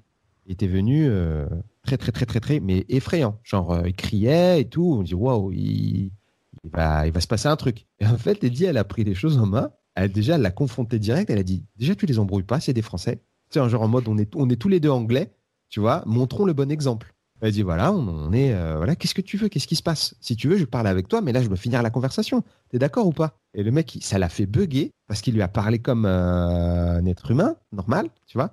Après, elle a dit bon, tu veux quoi? Et il dit ouais, ah, je veux des sous et tout, euh, je suis dehors, machin. Et il criait, il faisait peur. Hein. Il n'était pas genre en mode bonjour, voilà, est-ce que vous auriez quelque chose à dépanner? C'était vraiment genre wow, il va y avoir des problèmes quoi. Et elle lui a dit, bah vas-y, tu bouges pas, tu bouges pas. Et elle a été chercher de l'argent dans son sac à main. Elle est revenue, elle lui a donné plein de thunes. Et puis, euh, monsieur, il est parti, mais il n'a rien fait d'autre. Quoi. Il n'a pas crié, il a été choqué. quoi. Il est arrivé ultra vénère, il est reparti ultra coolos. Donc, si tu veux, eh, c'est quand même quelqu'un qui est assez particulier, en tout cas pour moi. Il a ce truc, cette aura de positivité. Maintenant, quand il me propose ça, moi, c'est comme un, je c'est comme si tu avais euh, le roi d'un royaume qui te dit, euh, voilà, il y a un tournoi moi je peux te louer une armure et un cheval, euh, vas-y go quoi. Est-ce que tu fais le tournoi ou tu restes chez toi euh, à dire que en fait t'aimes bien le, stand-up? Je dis bah non, on va faire le tournoi. Mais après j'ai paniqué. Au mois de février, je suis allé à, Berlin, j'ai vu le show qu'il faisait tout en allemand parce qu'il jouait en allemand. C'est là, ok. Et euh, moi, je ne sais pas si j'aurais assez de matériel. Au début, elle m'a dit, bah écoute, ce qu'on pourrait faire, c'est que tu fasses 30 minutes avec un autre comique qui fait 30 minutes. Moi, arrogant, je dis, non, non, moi je fais une heure, c'est bon, hein, ça va, je vais pas faire 30 minutes. Après, au mois de février, voyant que j'avance pas du tout, je panique ma race. Je, l'appelle, il me fait vas-y, passe à Berlin. C'est comme si c'était normal, genre passe euh, au coin de la rue. Et tu sais, c'est funky, il se passe des aventures, tu vois. Genre, vas-y, passe à Berlin. Je dis, vas-y, go, euh, je vais à Berlin, on va voir. Et je la vois jouer en allemand. Tout en allemand. 100% en allemand. Et seulement quelques fautes. La soirée est, est, est cool, c'est pas dingue. Et là, elle me dit, ben, euh, t'as réfléchi, t'avances bien. Et je dis, écoute, ah, peut-être que je devrais euh, faire que 30 minutes finalement. Peut-être était-ce une très bonne idée de ta part. Et là, elle me dit, ah non, c'est mort. Tu fais une heure. Tu m'as dit une heure, tu fais une heure. et après, en fait, après, elle m'a dit, en vrai, je voulais pas, je voulais pas être euh, exigeante. Je pense que si je t'avais dit, OK pour les 30 minutes, t'aurais pris la porte de sortie. Mmh. Et, et tu te serais empêché d'accomplir quelque chose qui est vraiment bien pour toi parce que tu as peur, que la peur, c'est pas la meilleure des conseillères, et que en vrai, euh, évidemment, tu aurais été en panique de ouf, on aurait encore parlé avec les promoteurs, les organisateurs, tu sais, il n'y avait pas que lui et moi qui discutions, il y avait des gens autour, et, moi, à la fin, j'étais hyper fier faire une heure, et, puis trois semaines après, il m'a envoyé un audio de son spectacle en allemand, en fait, elle avait joué 1h40, je crois, ou 1h30, c'est énorme. Alors, quand tu parles une autre langue, souvent tu parles plus lentement. Hein. Tu vas mollo, tu prends des temps, tu, tu vois. Moi, en anglais, quand je joue, je joue plus lentement. Maintenant, peut-être euh, presque même rythme que français, mais au début, ça va plus lentement, t'articules, parce que, waouh, l'accent, c'est très dur, très difficile, donc tu peux rater, rater, rater, et ce serait con de rater, tu sais, le dernier mot, la chute, parce que tu as mal prononcé, tu vois. Déjà, quand tu un rire en anglais, déjà, tu es content. Si tu rates à cause d'une mal prononciation d'un mot, tu as l'air bête, quoi. Et là, mais c'était ton quart, quoi. Mais vraiment, j'étais choqué. Mais encore aujourd'hui, je te parle, choqué. En fait, elle a appris comme une pièce de théâtre. C'est-à-dire qu'elle a appris des trucs, elle le dit dans des interviews, comme une pièce de théâtre. Bah, en fait, ça a été un exemple. En gros, elle dit hey, mais, euh, Yacine, moi, je, suis là depuis deux mois. Je suis passé de on comprend rien à ton quart. Vas-y, gars, euh, ça va, travaille, tu vois. Donc, j'ai travaillé. Et après, j'étais tellement fier. Édimbourg, c'est une de mes aventures euh, les plus folles. J'ai encadré euh, la fiche d'Édimbourg il n'y a pas longtemps, je l'ai mis, euh, mis chez moi, alors que moi, j'étais pas du genre à encadrer des trucs. Je suis pas du genre à faire. Mais là, j'étais tellement fier, en fait, avec le temps. J'ai même eu des bonnes critiques. J'ai eu des complets. J'étais dans une salle de 55 places. Hein. C'est pas beaucoup. Mais j'ai eu des complets dans un endroit où je suis son père. Tu fais 27 shows sur un mois. Et j'ai pris un avion et mon seul jour de repos, comme il fallait gagner beaucoup d'argent pour financer euh, le, truc, euh, j'ai pris un avion et un train pour aller jouer à Lausanne, ou je sais plus où en Suisse. Mais en tout cas, j'ai pris un avion, un train, tout ça pour aller jouer en Suisse. Et après, je suis retourné en Écosse pour rejouer en anglais le lendemain. Donc tu vois le délire? C'est l'aventure, mec. C'est tellement l'aventure. Je trouve ça génial, hein, parce que en plus, euh, Édimbourg, pour en avoir parlé un peu avec, avec Virginie Fortin dans le podcast aussi, c'est déjà super dur de départ. Ça a, une, ça a cette réputation d'être très très dur, dur de remplir sa salle. Des fois, le public il est bourré. Si ça se passe pas bien, il s'en va parce qu'il y a mieux à voir. Il y a, il y a tous les, les est grandes stars qui sont là. Ouais. Et toi, tu fais ça dans une autre langue. Déjà, moi, ça, ça rajoute un truc. Euh, parce que moi, je, je parle anglais, parce que je donne des cours d'anglais et Ah je, ouais. n'ose pas jouer en anglais, ça me stresse. fou. Et... Et tu parles anglais, mec. Mais oui, c'est ça. Et, Et, tu je me dis, trop l'anglais. C'est ça. Je, mais je crois que je respecte en fait un petit peu trop le- les deux. Le stand-up, je respecte des fois trop pour pouvoir jouer. J'ai peur de faire quelque chose qui n'est pas aussi bien que ce que j'ai l'habitude de voir. Et l'anglais, je respecte aussi. Donc les deux ensemble. Mais c'est ça que je suis vraiment impressionné parce que 26 dates, 27 à Édimbourg, c'est incroyable. euh, Entièrement en anglais, une heure de spectacle alors que tu parles pas anglais au départ. quoi. Ouais. C'est, Ouais, en fait, mon anglais était vraiment pas terrible. Et après, en fait, c'est c'est ce qu'il m'a dit, mais c'est, enfin, il y a eu vraiment, en fait, il y a eu vraiment un moment, un moment déclic en discutant. Il me dit, c'est pas ton anglais qui est, qui est, qui est pas bon, c'est ta confiance. En fait, si tu augmentes ton niveau de confiance en te confrontant à des conversations avec des gens, parce que la confrontation avec des objets de, peur te permet de réduire la peur. Alors, faut y aller tout doucement, tu vois. C'est comme, euh, tu sais, dans les, dans les trucs médiévaux, là, pour euh, être euh, insensible à, des- à du poison, ils en prennent un tout petit peu chaque, chaque jour. Tu vois ce que je veux dire? Oui, je veux- je veux- Euh, Genre homéopathique, tu vois. Donc, euh, moi, j'ai la chance de, de pouvoir fréquenter Sébastien Marx, qui est un Mhm. des humoristes les plus marrants de, de la vie. J'adore Seb. Et il est gentil en plus, c'est un bon gars. Il, a- il adore le stand-up, il adore les comiques. Et donc, j'ai pu euh, traîner avec Seb. Euh, des fois, je lui demandais des coups de main pour traduire des trucs. Je disais comment on dirait ça? Il m'a aidé euh, de façon hyper amicale. Puis après, j'ai été vraiment en Angleterre. J'ai été manger le pain noir euh, où tu pars là-bas, euh, tu es en coloc et tu joues euh, sur une semaine, tu joues trois fois et tu es le roi du monde dans ta tête. Puis au fur et à mesure, j'ai fait connaissance d'anglais, mais sans aucun rapport avec Eddie. En fait, lui, euh, elle m'a dit rendez-vous à Édimbourg. hein. c'est pas genre je vais t'arranger la live et tout, c'est rendez-vous à Édimbourg. Donc après, j'étais on my own, tu vois, il fallait que je me démerde. Donc euh, à Londres, j'ai fait ce que, le maximum que j'ai pu. quoi. J'ai- traîné partout où j'ai pu, j'ai joué partout où j'ai pu. Euh, Noman Osni, qui est un ami, m'avait donné euh, euh, l'adresse d'un open mic. J'y suis allé, j'ai rencontré un humoriste qui est super cool, avec qui je suis devenu un peu pote. Après, bah voilà, en fait, si on voit que tu es sincère, que tu, tu joues, que ce que tu fais c'est bien, eh ben les gens ils t'aident. Ils disent vas-y, bon là il y a un show là, il y a un show là, euh, va, passe et tout. Et puis au fur et à mesure, je me suis fait des potes. Et dans mon documentaire sur Netflix, il y a euh, un club qui s'appelle le Angel Comedy qui est euh, un club dans ma- chez, qui je joue vraiment beaucoup maintenant parce que c'est des gens formidables et qui sont très respectueux des comiques et qui accueillent les humoristes. Et voilà, après l'Angleterre, c'est pas l'endroit où je pourrais aller faire ma carrière pour y vivre, tu vois. Et j'ai hésité à un moment donné à vraiment partir, mais c'est vraiment tellement de concessions et de et d'efforts que en fait, euh, bah c'était une trop grosse décision à prendre. Mais je te jure, j'adore y aller. Puis surtout leur humour là-bas, il est incroyable. Ils sont à un niveau tellement plus haut que nous. Après, c'est pas, je veux pas nous mettre dans des boîtes. On est très fort, il y a pas de souci. Mais euh, voilà quoi, les Anglais, quoi, laisse tomber, laisse tomber les blagues du futur. Ils ont commencé bien avant, donc ça, ça se développait euh, différemment. Peut-être que dans C'est 10 tout ans. à fait ça, voilà, c'est tout à fait la théorie. Moi, je suis tout à fait d'accord avec toi. Je sais plus qui disait ça. Il disait, ouais, euh, stand-up, c'est comme si tu compares un être humain. Là, en France, il a 15 ans, 15-16 ans. Attendons de voir quand il aura 30 ans, ça va être très intelligent. Et encore, on se débrouille vraiment bien. On a vraiment ce truc de. On a des pépites qui sortent de nulle part, tu vois. Quand Oh oui. t'as Blanche qui est arrivée en 2015, 2016, tout le monde a fait What the fuck, c'est quoi? Là, en ce moment, t'as Roman, par Roman exemple, euh, qui choque tout le monde. Tout le monde est là, waouh, putain, c'est trop fort et tout. Puis c'est, il est prolifique. Il y a énormément d'humoristes dans tous les sens qui prouvent qu'ils sont ultra forts. et c'est, bien, tu vois. Du coup, t'as- toi, tu as joué dans 18 pays en ce moment, en Ouais. tout. Ça serait quoi ton top 5 des pays dans lesquels jouer? Euh, L'Angleterre. En numéro 1 En France, tu veux dire?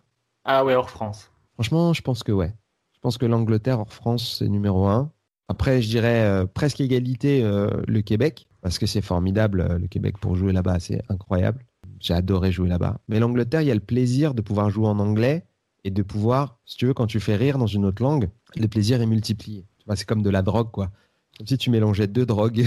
Je sais pas comment te dire, mais c'est vraiment. euh, c'est trop, c'est trop, trop bien. Euh, c'est du, c'est de la glace au Nutella. Donc c'est les deux plaisirs de tout. Après, jouer encore. Est-ce que j'ai bien aimé jouer? Aux États-Unis, c'était super. J'ai joué qu'une fois, mais c'était vraiment super. J'adore la Belgique aussi, Mhm. la Suisse, je dirais. Voilà. Après, pour les pays étrangers, c'était vraiment plus l'aventure d'aller là-bas que le plaisir de jouer là-bas. Parce que j'ai eu beaucoup de plaisir, mais elle venait beaucoup du fait que tu vas jouer en Russie, par exemple. Ok, tu vas faire rire des Russes, c'est- fou, mais tu rencontres des Russes dans les loges, tu parles avec des mecs. euh, déjà, moi, le seul mot que je connaissais en russe, c'était euh, privyet, et c'était spasiba. Et en fait, euh, ils se disent jamais merci, les Russes. Enfin, ils disent peu merci. C'est pas comme nous, on dit tout le temps désolé, merci, désolé, merci. En français, euh, toutes les fins de phrase, tu dois dire euh, merci, ou bien tu bouscules quoi que ce soit, tu dis désolé. C'est beaucoup moins fréquent là-bas. Donc j'ai appris que j'ai fait rougir des Russes juste en disant euh, c'est pas si bas quoi. Tu les remercies pour une, une chose qui est simple et normale pour toi. Eux c'est genre waouh c'est bon j'ai rien fait tu vois et ils paniquent ouais c'est bon c'est bon mec c'est bon ça va tranquille. Tu vois Ah, le mec te, te file une bouteille et tout tu fais merci Eh, ça va c'est juste une bouteille c'est bon. Tu vois euh, ce que je veux Ah, dire c'est Comme si tu disais je t'aime. C'est- vraiment ça. Ah, ce serait génial, quelqu'un te pousse, tu fais je t'aime. Je t'aime. Voilà, c'est ça. Oui, mais c'est wow, tranquille. Bah, c'est exactement ça que- qui, qui se passait là-bas. Voilà, la Russie, c'était très impressionnant. Et les pays comme euh, l'Estonie, je dirais, euh, la Lituanie, c'était super. L'Afrique du Sud, c'était incroyable. C'était très impressionnant, vraiment. Très, très impressionnant. Le public était chambé aussi là-bas. Euh, mais après, la Belgique, la Suisse, c'est des endroits où j'ai vraiment l'habitude de jouer. Je m'amuse vraiment énormément. Le Canada, en général, euh, c'est super. Mais Montréal, en particulier le Québec, je, je sais que là-bas, c'est fou. J'aimerais bien aller jouer à Toronto, par exemple. Mais bon, ben, j'ai jamais réussi. Je suis sûr que c'est exceptionnel d'aller là-bas parce que j'en entends parler tout le monde me dit, mais le Canada, exceptionnel de partout. Euh, parce que j'ai parlé avec des Québécois euh, Oui. qui, eux, font des tournées. Tu sais, ils vont dans des provinces, des fois, à très très loin. Ils m'ont toujours dit, mais mec, c'est magnifique. C'est euh, Ça, j'aimerais vraiment beaucoup, beaucoup. Invitez-moi là-bas quand les avions reprennent. Ah, le Bah. Japon aussi, j'ai joué au Japon. Ça, c'est un délire. Mais c'était pas euh, exceptionnellement euh, kiffant, mais c'était très particulier parce que j'ai joué en chaussettes du coup. C'était un échange culturel en fait, et donc il y avait des tapis. Donc euh, j'étais en chaussettes. C'était pas une scène de théâtre. J'étais- en chaussettes. ouais. Ok, ouais, c'est marrant. Et j'ai déjà joué aux Pays-Bas ou pas? Non, je devais, mais l'organisateur a une énorme. Alors, je sais même pas si c'est vrai, mais l'organisateur, donc il y avait un festival aux Pays-Bas organisé à Amsterdam. L'organisateur, sa maison a brûlé. Mais je ne sais pas si c'est genre un truc de hyper bizarre, genre de- d'assurance ou je ne sais quoi, ou si c'est pour de vrai de vrai. Mais le gars, sa maison a brûlé et c'était un comique des Pays-Bas qui organisait un gros festival et du coup, il a annulé tout le festival. Et donc, moi, comme j'ai une part de complotiste en moi, euh, complotiste rigolo, hein, je me disais, bon, vas-y, le gars, il a dit, bon, le festival, ça marche pas, il y a un problème, ou je sais pas quoi, il a trouvé une excuse. Mais genre, on n'a plus jamais eu de nouvelles. Il y a personne qui est mort, hein, t'inquiète pas. On dit, what the fuck Et après, plus de nouvelles, plus rien, tu vois Incroyable. Mais je te, je te demande ça parce que j'avais entendu dans une interview que tu disais que les, les Néerlandais te passionnaient, que tu avais envie d'en d'en- d'en savoir plus sur eux. Mais grave. Grave Et- parce que mais c'est parce que c'est mon côté euh, complotiste de l'histoire, mais parce que c'est trop marrant. Ils ont inventé la première bourse et c'était parmi les premiers les commerçants euh, très très euh, puissants. Tu vois dans mon affiche là où je suis peint, c'est Mhm. inspiré de d'une affiche d'un CD que j'adore et qui est lui-même inspiré, euh, si tu veux, de la des peintures néerlandaises où euh, les bourgeois de l'époque se mettaient au centre de la peinture, alors qu'avant la peinture c'était réservé à Dieu, à Jésus, à tu vois. Donc c'est quand même, c'est couillu quand même. Les mecs ils disent ok, les peintres, c'était des gars, ils vivaient dans des ateliers. C'était très compliqué en fait de, de devenir peintre. Tu, tu pour avoir des cours, pour comprendre comment ça marchait, il fallait vivre avec le peintre, il fallait être l'assistant, etc. Avec tout ce que ça implique de compliqué parfois. Donc si tu veux, les mecs en fait, euh, fallait que tu aies suffisamment d'argent pour dire arrête de peindre Jésus, parce que l'Église était très riche. Arrête de peindre la, la- la chrétienté, les guerres de religion, machin. Tu vas me peindre euh, ma ganache à moi, avec ma moustache, dans ma maison. C'est quand même je suis très impressionné par ça, tu vois. Et il y a un côté un peu reptilien dans le côté euh, terreur de complot, tu vois, de genre la base, les mecs trop intelligents euh, qui viennent de nulle part. Et euh, genre pendant la peste, l'un des pays les moins touchés, ben, c'était les Pays-Bas parce que leur alimentation était ultra variée. Et donc ils avaient moins de, problèmes de santé parce qu'ils avaient ils faisaient venir de la bouffe de partout et ils avaient une, al- une alimentation très très très variée. Il y a plein de faits comme ça qui sont fascinants et bizarres. Je suis fasciné. Ah, j'ai vécu. Parce que euh, toi, tu es néerlandais? Je suis belge, mais je, je donne cours de, de néerlandais et j'ai vécu cinq mois là-bas euh, pour euh, améliorer mon néerlandais. et donc, ça m'intéressait de savoir. C'est quoi, c'est quoi ton, ton opinion de ce peuple-là? Comment tu les ressens? Comment je les ressens? Ce que j'adore avec eux, qui est très déstabilisant pour nous, c'est qu'ils sont ultra cash. Ils Mais sont, voilà. ils sont directs, mais un, direct, c'est impressionnant. J'étais en Erasmus, je- on, allait, on avait des, des journées où on pouvait aller faire du sport avec les Néerlandais qui étaient là. Et j'arrive dans une équipe de, de volley. Il y, a, il y a une joueuse qui me dit euh, comment tu t'appelles? Et moi je lui dis je m'appelle Régis. Elle fait ah c'est bizarre comme nom, je vais t'appeler Robert. Mais Waouh cash, je vais jamais parler de ma vie. Mais ils sont toujours cash comme ça. qu'elle était drôle, on dirait une blague un peu. Mais c'était pas dit du tout sur un ton de blague, c'était vraiment ton nom est bizarre. Je vais pas t'appeler comme ça, je trouve ça nul. Mais cash et, et ton tout. Peu importe ce que tu dis, les gens vont te- toujours te dire la vérité, mais dans ta face. Et tu te, débrouilles, tu te débrouilles avec quoi. C'est Ouais. nous on va. on- moi je connais pas quelqu'un, mais jamais de ma vie je vais dire, euh, je vais lui dire quelque chose. Déjà je n'ose pas lui parler premièrement, Ouais. et après jamais je vais lui dire un truc comme ça aussi cash. Mais c'était pas c'était pas méchant. Je, je sais pas comment le dire. Non, mais je comprends, mais il y a un côté euh, authentique et honnêteté, et ça doit être une de leurs valeurs, en fait. C'est bien vu, alors que pour nous, c'est très mal vu, et pour les Anglais, c'est extrêmement mal vu. C'est-à-dire Ouais. que les Anglais, moi, vraiment, j'étais très choqué de pas comprendre, et les Japonais, laisse tomber, mais euh, les Anglais, euh, je ne comprenais pas ce qu'ils me disaient des fois. Et, et, euh, heureusement, Eddie est pas comme ça. C'est cool. Il y a un côté euh, culture française un peu chez, chez Eddie. Le problème, c'est que les Anglais, j'arrivais pas à voir où ils voulaient en venir, en fait, dans ce qu'ils disaient. C'était tout le temps un peu, parce que c'est dit finement. Alors, c'est pas hypocrite, mais c'est juste dit finement. Et moi, j'avais, j'ai pas l'habitude, à force de traîner avec des gens en France, surtout les Parisiens, on est quand même assez relous, tu vois, on est un peu, un peu euh, bourrin. Ben, c'était compliqué, c'était compliqué de capter ce qu'ils disaient. Ce que j'aimais bien justement, c'est que j'ai tout le temps peur de déranger ou d'embêter les gens ou de savoir est-ce qu'ils m'aiment bien, est-ce qu'ils m'aiment pas. Je, Ouais, j'ai bah oui. toujours ce, ce truc. Mais avec eux, tu le sais. S'ils t'aiment bien, tu le sais. Et s'ils t'aiment pas, tu le sais. Mais c'est direct, quoi. Et ça, j'aime bien disent, parce je que, t'aime pas, ils disent voilà, je ne t'aime pas. Bah, ils- ouais, franchement, je, moi, j'ai- déjà vu un, un de mes potes que, avec qui je m'entends super bien. Il y a quelqu'un qui le saoule. Il dit arrête, tu me saoules. Est-ce Ouais. que tu peux arrêter de me parler? Et le gars. Mais direct. Mais, mais, mais je sais pas comment le dire. c'est que l'autre recevait ça comme ah ok, bah il veut pas que je lui parle, je lui parlerai pas. Mais c'est ultra franc comme ça. La, la série, euh, la série Curb Your Enthusiasm, qui est vraiment basée justement sur la politesse et les problèmes de communication, ça n'a pas dû marcher là-bas alors du coup. Ils ont dit Non. oh, bah, c'est la vie normale. C'est les autres qui sont fous. Larry David est normal. En fait, il Ah. est, euh, c'est, c'est l'histoire d'un, d'un Néerlandais qui va aux États-Unis quoi. ça, mais il n'y a pas de coup dans le dos, de on- les gens qui parlent sur ton dos, ce genre de choses, il n'y a pas ça. Enfin, en C'est- tout cas, moi, je l'ai très peu vu. Ouais, en moi, tout je pense que je pourrais, je pourrais apprécier. En Angleterre, moi, j'étais très étonné par le fait qu'ils ne disent pas non directement. Au Japon aussi, c'est pas ça. C'est très rare que quelqu'un dise non. Alors qu'en France, on peut. Enfin, il y a beaucoup de gens qui disent juste, qui refusent. Moi, je, me, je donnais un tract. Je me souviens, je tractais pour une soirée qu'on avait organisée euh, et j'ai vu un petit couple de, de jeunes. Je fais, ah, bah, peut-être qu'ils peuvent être intéressés par une soirée de, de rigolade, de stand-up. Donc, je leur file un, un flyer. Je dis, regardez, on va jouer à côté et tout. C'était une de mes premières soirées en anglais. Et ils font, ah Et je dis, ouais, vous allez venir? Ah oui, oui, oui, oui. Et après, moi, j'avais le flyer dans la main et ils le prenaient pas. Et donc, je dis, bah, prenez-le alors. Ils font, ah, c'est intéressant. Merci, c'est intéressant.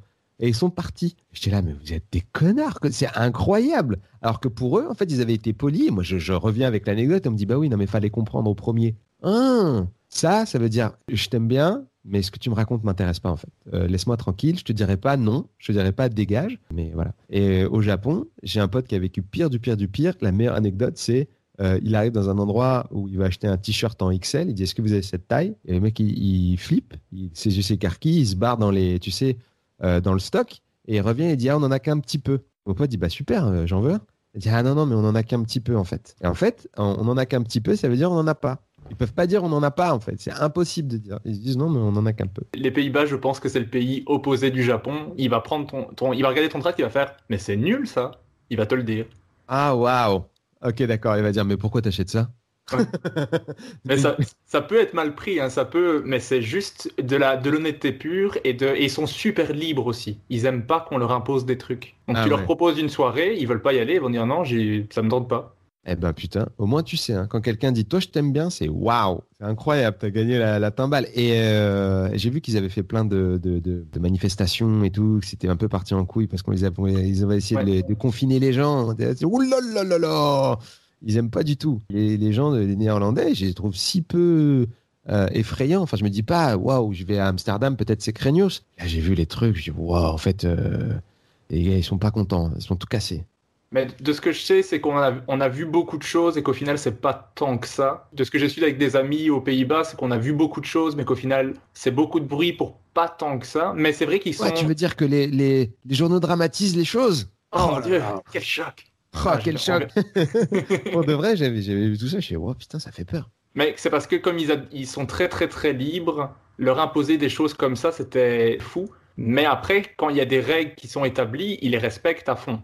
Donc c'est Voilà, ça, euh, j'admire beaucoup. si par exemple en- aux Pays-Bas tu te gares à un endroit que tu peux pas te garer, tu vas recevoir une amende vraiment sévère. Mais si tu te plains en mode oh fais chier j'ai eu une amende, les gens vont faire en même temps fallait pas te garer là. Ah oui, bah oui. Ok, bah, t'as raison en fait. Mais moi, j'adore les endroits, franchement, genre comme le Japon, où les règles, elles sont respectées. Alors, je sais, c'est pas très, euh, c'est pas très rock'n'roll, mais moi, ça m'apaise tellement. Je suis d'un tempérament anxieux. Fait, ça m'apaise. Tu fais la queue, tu sais que personne va tenter de passer devant toi. Personne. C'est inimaginable pour les Japonais. C'est un, c'est un, la science-fiction. Pourquoi vous faites ça? Il y a aucun intérêt. Je suis là, ah, tu perds quelque chose, les gens vont essayer de te le rendre. Tu t'endors, euh, on, on va, tu vois, on, va pas te faire une poche ou quoi. Enfin, après, je sais pas, il doit y avoir des très mauvais côtés, qui fait que il y a beaucoup, beaucoup de, de, de sécurité aussi, tu vois, euh, là-bas. Mais il y a une forme d'apaisement. Chaque fois que j'ai été là-bas, j'étais genre, c'est facile, tout est simple. Mais il y a peut-être des très, très mauvais côtés aussi.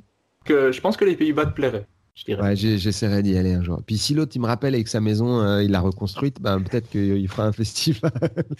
Mais bon, on va voir. On va essayer. En 2016, tu as lancé ton premier projet en tant que scénariste avec Le Trône des Frogs, qui est une série parodique de Game of Thrones, qui est filmée comme un documentaire. Allez voir ça sur YouTube, tous les épisodes sont disponibles, c'est génial, c'est super drôle, c'est super bien fait. Les acteurs principaux, c'est Dedo, Baptiste Le Caplin, Nicolas Bernot et Aude Goni euh, Goubert, c'est bien ça? Ouais, c'est ça. Déjà, je suis content que ça te plaise. C'est gentil. Ah, mais j'ai vraiment adoré, je trouve ça super créatif. Et euh, je voulais savoir, toi, c'est quoi ton épisode préféré? Je pense que c'est l'épisode où Baptiste, dans la saison 2, déménage dans une bâtisse, dans un endroit un peu pourri à la campagne, qui est hanté. Oui. Et il dit, euh, bah, en fait, là, ici, c'était une ancienne maison de sorcières. Et il essaye de bien prendre le fait qu'il est déclassé socialement, parce que c'était un roi et qu'il a été en prison, et maintenant, il est juste banni. Et donc, il essaye de prendre à la cool en disant, bah voilà, je me suis fait des copains, euh, finalement, c'est pas si grave. Euh, je suis avec des pauvres. euh, oh, bah, j'ai été un roi. Bon, c'est cool, quoi. Il y a aussi des bons côtés. Ah, tiens, j'ai perdu des dents. Bon, bah, j'ai perdu des dents. Ça doit être la nourriture, ça. Et, et cet épisode me fait vraiment beaucoup, beaucoup rire. Parce que le chapeau, parce que là, c'est vraiment. Il essaye de créer une, une rébellion qui marche pas. Enfin, ça, ça me, ça me plaît beaucoup. Moi, j'ai j'ai adoré, c'est l'épisode de la, de la démocratie dans la saison 1. Parce Ouais. que j'adore ce truc de. euh, il, il va se faire élire, mais pour se faire élire, au lieu d'être vraiment cool, il va faire en sorte que les autres qui se présentent soient vraiment nuls. Oui, c'est ça. le principe de départ m'éclate. Et la, la vanne avec le, le bûcher. J'adore ça, qu'on pense. On pense ah, je vais pas spoiler pour ceux qui regardent, mais j'adore tout le truc sur, euh, sur, avec des Sur des dos dos. de- du bûcher. Ouais, Ça ouais. me fait mourir de rire. Et en fait, euh, il y a un truc de fou avec l'épisode sur la démocratie, c'est que au début, il parle avec des pauvres. Et les, et les pauvres, on comprend pas ce qu'ils disent vraiment. Et ça, c'est voilà, c'est un, gag euh, qui est très euh, habituel. Mais il- à un moment, le, as Bernot qui se penche vers Baptiste et qui dit Ah, je crois qu'ils veulent une démocratie participative. Et en fait, c'est exactement ce que voulaient les, les Gilets jaunes qui ont eu Mhm. lieu des années après. Et je dis Putain, on a, on a fait une blague euh, d'actualité. euh, on a prédit l'actualité de 2018, quoi, en, en 2015. Et en fait, c'était vraiment ça. Et euh, du coup, ça m'a beaucoup fait rire avec le recul. Mais ouais, le, truc de la démocratie, ça a toujours été des, des blagues de merde pour moi. Parce que je pense que j'avais fait des blagues sur le parti des gens qui s'en battent les couilles. euh, parce que un, pour moi, euh, ce serait bien qu'il y ait un parti comme ça, genre, qui représente les gens qui sont pas du tout représentés du tout, du tout. Et qui puisse être vraiment un parti un peu bizarre ou un parti même d'échec, tu vois, de mauvais, de mauvais représentants qui soient vraiment nuls et, euh, et que ce parti-là euh, gagne les élections vu que il serait majoritaire. Donc, la- le, le parti majoritaire en France, je sais pas pour vous en Belgique, mais pour nous le, le parti majoritaire c'est l'abstention. Ah, nous, en Belgique, c'est vote obligatoire, donc euh, il n'y a pas d'abstention spécialement. Vote obligatoire? Ah ok. Ouais. Obligation de voter à partir de, de- de 18 ans. D'accord. Donc, donc là, tout, le- tout le monde vote. Enfin, il y en a quelques-uns qui ne votent pas quand même, mais le, le taux d'abstention est très très faible parce qu'on doit Mais si voter. tu mais après, est-ce que tu as une amende ou un truc ou... normalement, oui. Waouh Mais après, je sais pas s'il y a vraiment un suivi à ce point-là, mais ils, ils prennent note des gens qui viennent, ils donnent la carte d'identité. euh. Ouais, Nous Mais aussi, c'est- ça, mais c'est fou. Mais tout le monde est obligé de le faire et normalement, si tu le fais pas, tu as une amende. Ouais. Ah, ok. Mais après, c'est particulier comme système parce que tu, tu votes principalement pour un parti qui va lui-même choisir après celui qui va les représenter. Donc, tu choisis pas vraiment une personne au final. Tu Ah. peux le faire, mais c'est assez compliqué. En, en Belgique, tout ce qui est politique est compliqué de toute façon. Ah ouais, ouais. ouais. On n'y comprend pas Je suis tous. impressionné parce que vous avez tenu euh, pendant une période sans gouvernement. Ouais, on Ouais. a le record du monde de la plus longue période sans gouvernement. On a dépassé l'Afghanistan. C'était combien de temps? Plus de 500 jours, je crois.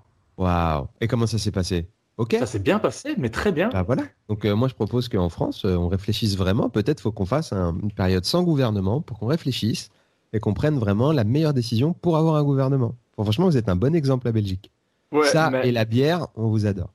Il y avait quand même un gouvernement des, affaires courantes et le, le, gars qui a fait, qui a plus eu de gouvernement a refait un gouvernement après qui a été pourri aussi. Donc c'est, vraiment un truc compliqué à expliquer. C'est, moi j'adore les embrouilles comme ça parce que tu vois, au moins il se passe des trucs et tu as l'impression d'avoir un changement euh, dans la matrice et de faire waouh, peut-être qu'il y a quelque chose à jouer où le peuple peut s'unir ou je ne sais quoi. Ouais, c'est intéressant. Mais je pense que du coup, en, en France, il y a des gens qui sont intenses, qui s'intéressent vraiment fort à la politique. Moi, je connais personne qui s'intéresse à la politique en Belgique. Ah ouais, bah, Très, très euh, oui, en France, euh, franchement, c'est assez, euh, c'est important dans les conversations. Mais même si moi, je suis pas du tout calé en politique, j'ai- j'aime bien le schéma des systèmes de, de, de la politique, mais genre techniquement, à l'argument de tel politicien contre l'argument de tel autre politicien, c'est vrai que je risque d'être vite à court. Si je suis face à un politicien, je me fais euh, dégommer en une seconde, euh, en termes rhétoriques en tout cas, parce que Mhm. c'est vraiment leur métier d'avoir raison dans les conversations. Je pense que j'aurais vite tort. J'ai ma vie, ma vie, toi, fais-toi, ouais, fais-toi. Ce serait ça mon. Le budget, 1980, c'est toi le budget, ouais, c'est toi. Voilà ce que je ferais. C'est un peu mauvais, mauvais euh, politicien. Tiens à dire que le Trône des Frogs aussi, c'est une parodie et c'est aussi un mélange avec euh, ma- une de mes séries préférées qui s'appelle Parks and Recreation. Et que donc, si vous regardez Parks and Recreation et Game of Thrones, c'était vraiment l'idée de mélanger les deux un petit peu, vous aurez beaucoup plus de, plaisir à regarder la saison 1 en tout cas. Euh, la saison 2, on l'a fait un peu différemment. Elle a été écrite avec François Descraques aussi. Mais euh, pour la saison 1, c'était vraiment, euh, l'idée de base. D'ailleurs, c'est écrit, tu sais, en, en description pour bien expliquer. Parce que quand même, on comprend après pourquoi ça bouge, pourquoi les caméras sont comme ça, etc. Parce que quand même, on est dans un monde médiéval. Et si on comprend pas ça, on peut être déstabilisé. Voilà. Est-ce que la série de base, vous vous êtes dit, ah, il faut faire un truc par rapport à Game of Thrones parce que ça va avoir du succès Ou tu regardais Game of Thrones et tu disais, ah, il y a- il y, a des blagues à faire là-dessus tellement c'est drôle. Eh ben, de- C'est une jonction des deux, en fait. Vraiment, je me suis, moi, j'aimais beaucoup Game of Thrones et je me suis dit, mais c'est dommage, on prend pas ça comme thème pour faire des sketchs. Et j'avais proposé à Golden Moustache en 2013. hein. Je leur ai dit, écoutez, euh, pourquoi pas faire un, un épisode de- d'une série parodique à la fin ou avant un épisode de Game of Thrones avec une famille française qui s'appellerait les Frogs. Et euh, genre, ils sont dans le monde de Game of Thrones, mais ils sont un peu perdus, on les voit jamais, tout le monde se fout d'eux, tu vois, et c'est des gens sur le côté. Et du coup, on pourrait rebondir sur l'épisode qui s'est passé, puisque tu tu peux lire les pitchs des épisodes. Même si tu vois l'as pas, tu peux lire, bah tiens, il va se passer à peu près ci et ça. Et j'avais discuté avec un expert en Game of Thrones qui s'appelle Damien Maric, qui est hyper calé en Game of Thrones, qui m'avait donné plein d'éléments sur la série, des choses même que j'ai découvert après, tu sais, qui sont arrivés dans les, dans, dans- les saisons suivantes, tu vois, des trucs sur les Targaryens et tout ça.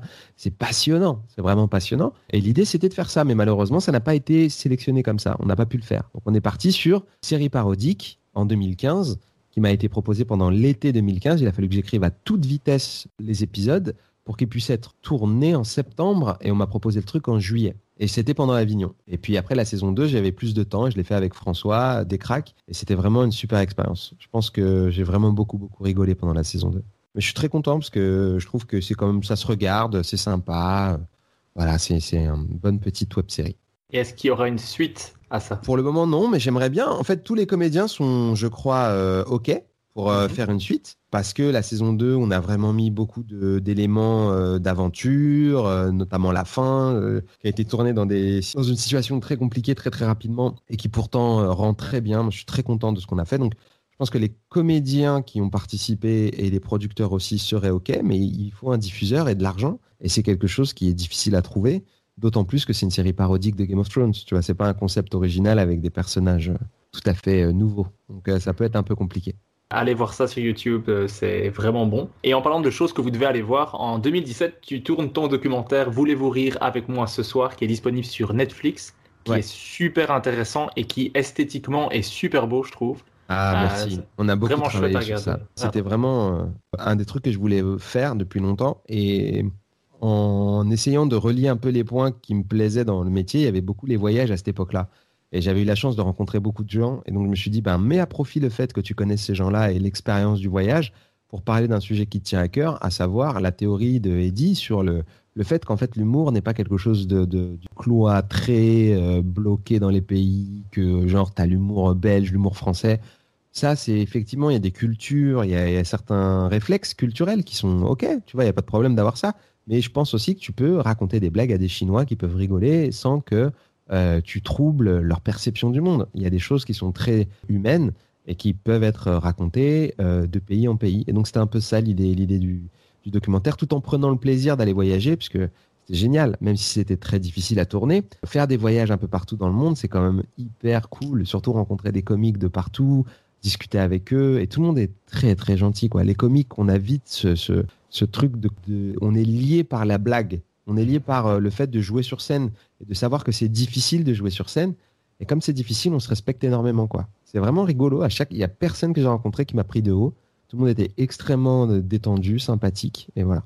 Mais je, je conseille à tout le monde d'aller voir, surtout les comédies geeks euh, qui vont voir des humoristes exceptionnels dedans, comme il y a, il y a Bill Burr, il y a Mike Ward, Corinne Côté, Virginie Fortin, des Allemands, des Russes, enfin il y a, il y a tout. Il y a Friedlander aussi, qui est un Américain qui est génial. Il y a Kian, euh, il y a Blanche.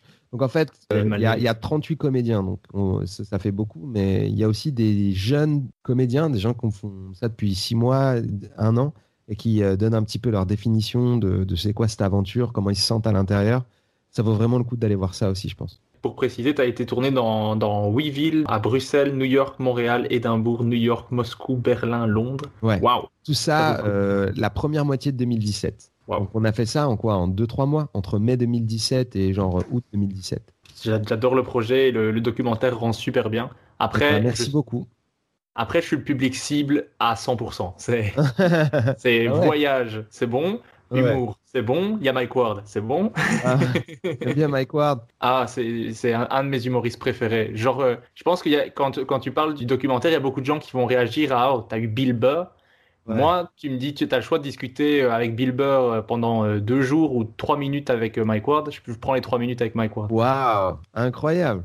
Ah, Mais tu lui as proposé de participer à ton podcast? Il est Ouais, je lui ai Mike proposé. Je lui ai proposé, ouais. Mais Ouais. il, il- en fait, il est très occupé avec le sien et en ce moment, il en tourne presque, il en tourne plusieurs par semaine, même en ce moment. Waouh, extrêmement euh, prolifique. Il fait extrêmement de choses, euh, Mike. Moi Donc, je déjà, pense qu'il n'a pas besoin de discuter avec d'autres humoristes. Il le fait déjà. euh, avec tous les Dans- humoristes, ouais, c'est ça. Et il, il parle énormément de sa vie tout le temps dans tous les épisodes. Donc, Ouais. et il a fait aussi beaucoup de podcasts à l'époque. Donc, je pense que c'est pas ce qui l'intéresse le plus. Mais je, j'espère qu'un jour, je pourrai l'avoir parce que j'adore. Ouais, il est super. Mike Ward, il est vraiment très cool. Et il est très très drôle et aussi très humain, très gentil. Tous les comiques euh, québécois le- le- l'adorent parce qu'il a fait beaucoup, je crois, pour la communauté. En 2019-2020, tu consacres principalement ton temps à l'écriture de ton dernier spectacle. Euh, Yacine Bellous joue son spectacle. J'ai revu euh, hier soir parce que je l'avais déjà vu et j'ai encore énormément ri. Beaucoup. J'adore ce spectacle. Je dois faire pause à ton spectacle. Ah, c'est bon. je rate des vannes sinon. C'est c'est vraiment très très drôle, c'est super créatif, c'est super imaginatif. T'as des blagues sur des tigres, t'as des blagues sur des flaques d'eau, t'as des blagues sur Star Wars avec ma blague préférée de Star Wars parce qu'en plus je suis un gros fan de Star Wars donc ça me Ouais. fait. Trop bien. Ce qui m'intéresse vraiment de savoir c'est comment est-ce que tu sais, parce que tu vas super loin dans tes blagues, comment Mhm. tu sais à quel moment tu as été assez loin?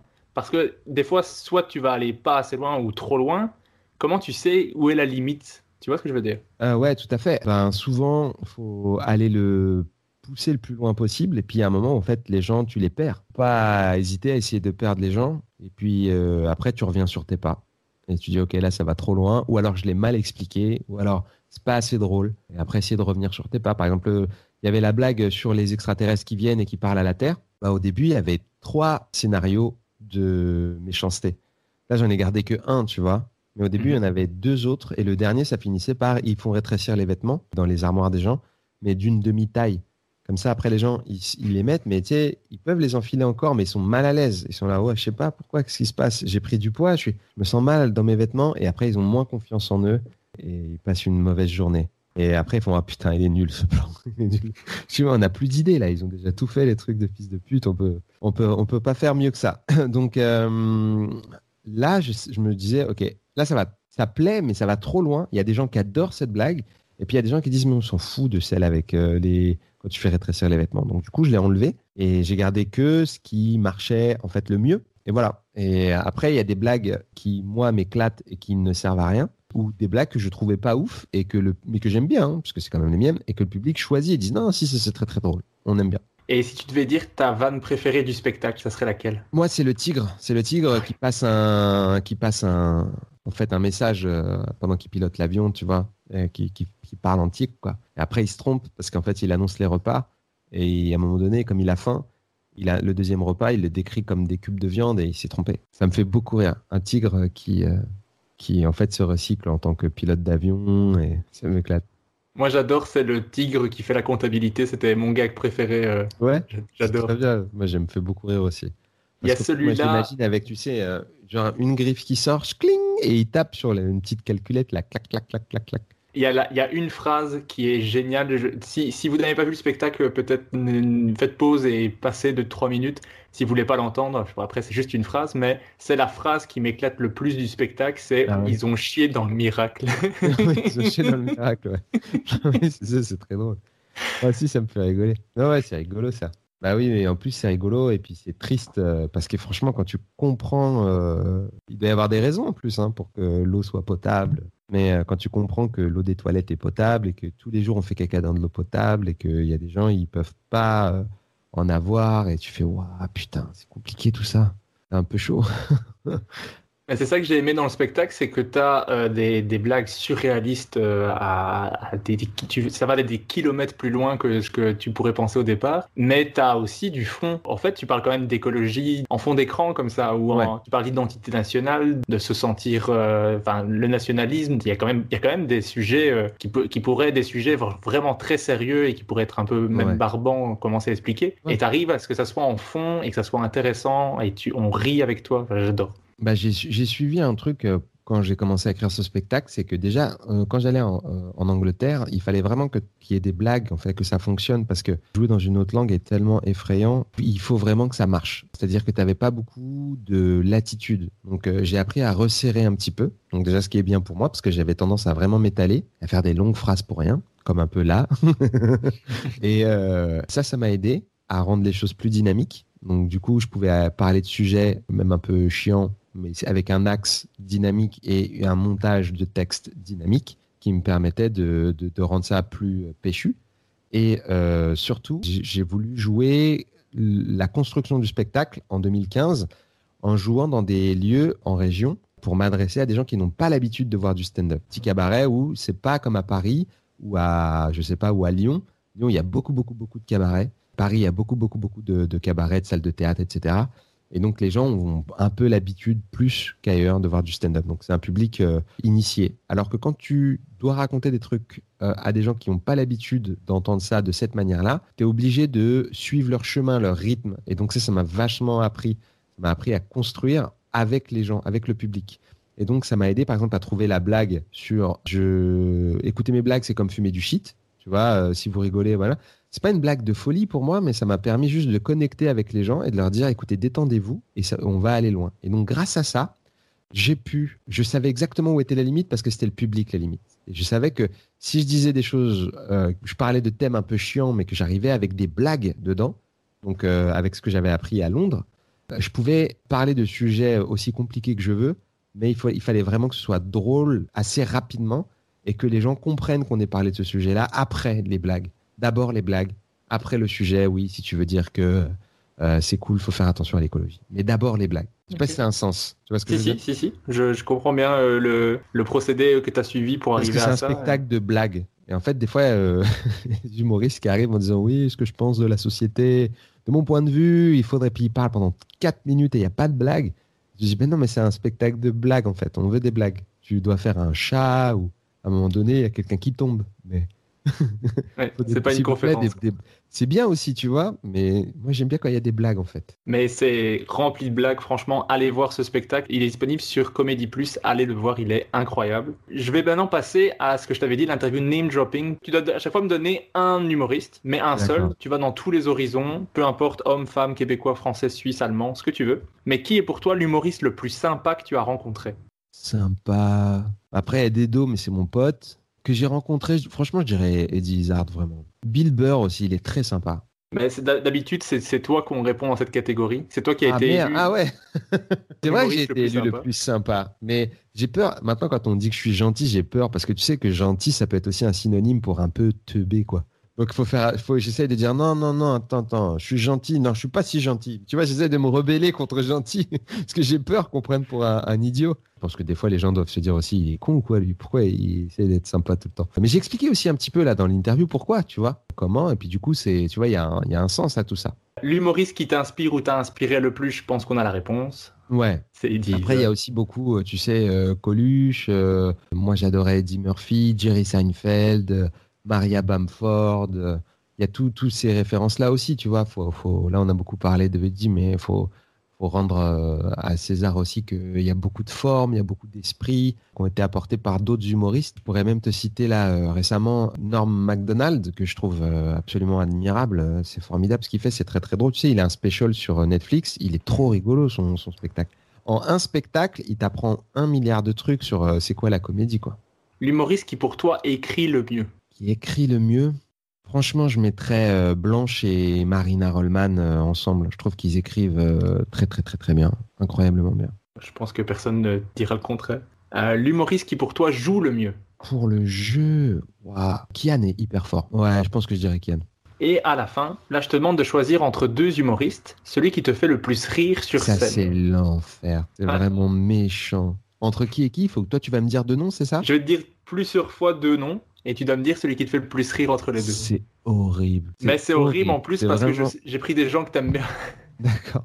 En fait, il aurait fallu que tu prennes quelqu'un que j'aime bien et un inconnu total, tu vois. Comme ça, je peux choisir euh, l'autre, que je me fasse pas d'ennemis. Bon, en tout cas, voilà, dites-vous, si vous écoutez ce podcast et qu'on cite votre nom, honnêtement, dites-vous, ça veut rien dire. quoi. Ouais, mais je, je le dis à chaque fois, tous les gens que je cite, c'est que des gens qui ont un talent fou, que j'adore. J'ai mis que des gens que j'aime bien et que je n'espère ne, ne pas vexer, mais c'est. Et ne pas croiser dans la rue. Mais après, c'est pas moi qui choisis, donc ça va. Encore merde. Tu me fous dans la merde. Si tu veux, je peux choisir à chaque fois avec toi, hein, si tu veux. Vas-y, d'accord. Toi aussi, tu dis. Vas-y. Ça Comme marche. Ça, on est tous les deux. Je suis pas seul dans, dans, la, dans la mouise. Entre Eddie Izzard et euh, Bill Burr. Eddie Izzard. Euh, pareil. En rigolade, vraiment, parce qu'en fait, j'ai tapé des fous rires. C'est-à-dire des fous rires. C'est pas, en fait, les blagues, elles sont pas aussi rythmées que Bill Burr. Bill Burr est ultra rythmé et il est absolument extrêmement drôle. Il est incontestable, Bill Burr. Mais en termes de profondeur et de temps de rigolade, c'est-à-dire de dire Oh le bâtard, c'est tellement marrant.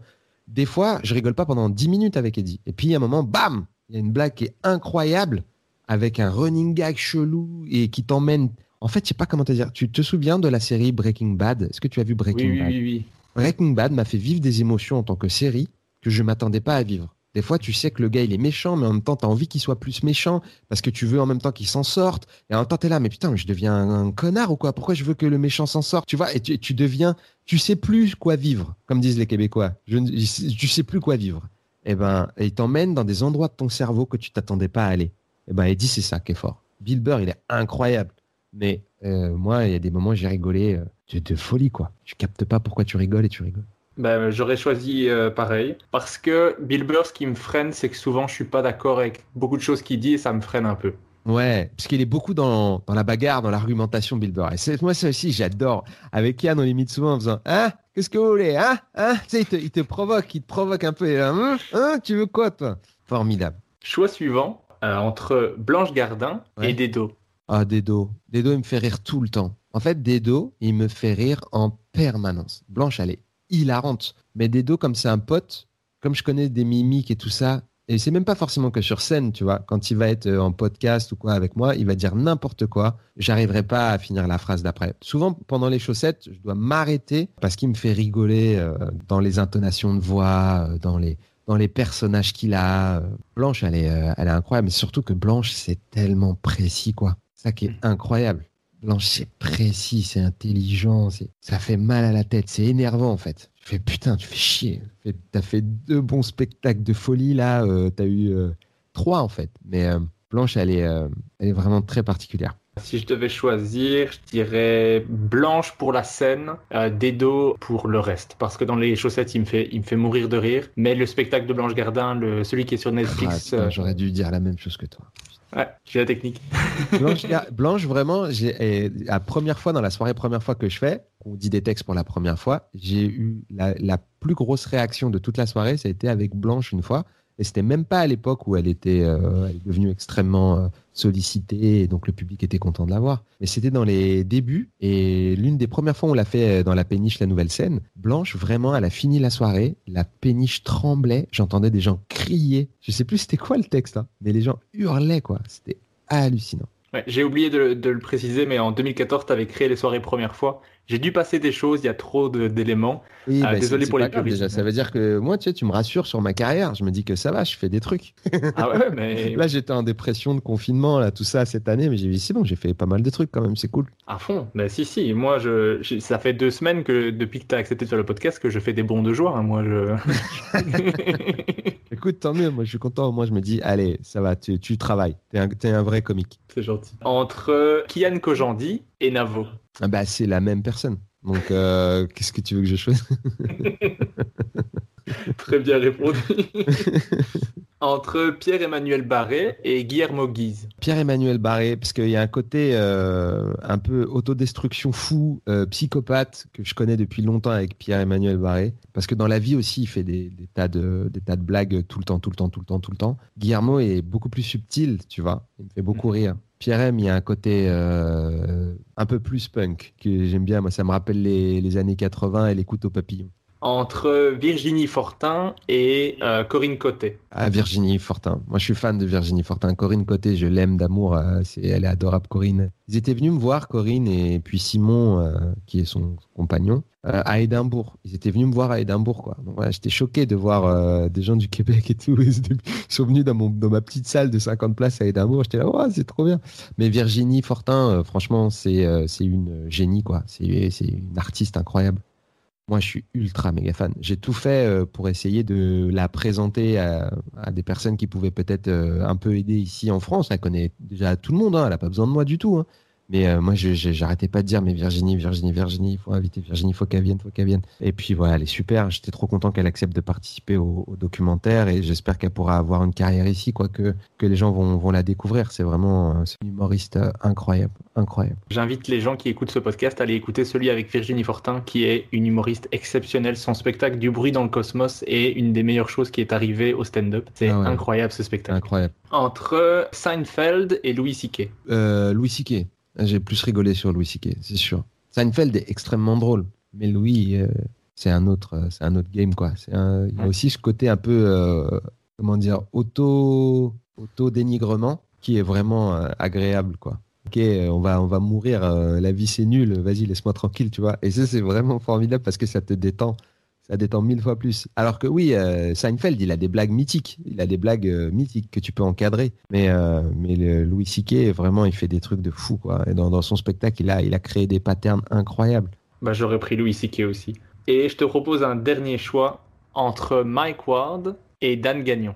Ah là là Mike Ward, c'est obligé, c'est la royauté québécoise déjà. Ouais, Dan Gagnon, moi j'adore. Moi, il m'éclate. Mais moi, Dan Gagnon, là où il m'éclatait de folie, c'était quand il faisait son podcast. Tu sais, Ah, Comedy News Weekly. Ouais, c'est ça. Parce Ouais. qu'il y avait une dynamique. J'ai été le faire avec eux, euh, puis je l'ai filmé dans le documentaire, tu vois. Mais il y avait cette dynamique-là, là, Ekel et Jekyll, trop marrante. Maintenant, euh, euh, Mike Ward, évidemment, ab- absolument euh, ultra fort. Après, faut comprendre ce qu'il dit aussi parce que tu sais, il parle de choses qui sont des fois pas forcément évidentes pour des francophones francophones.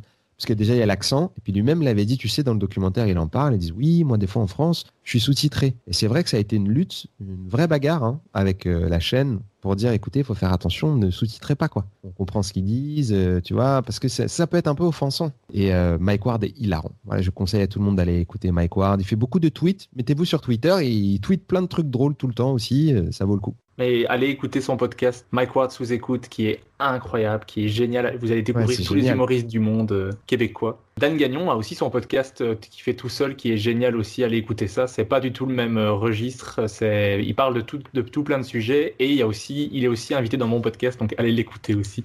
Je fais ma propre pub.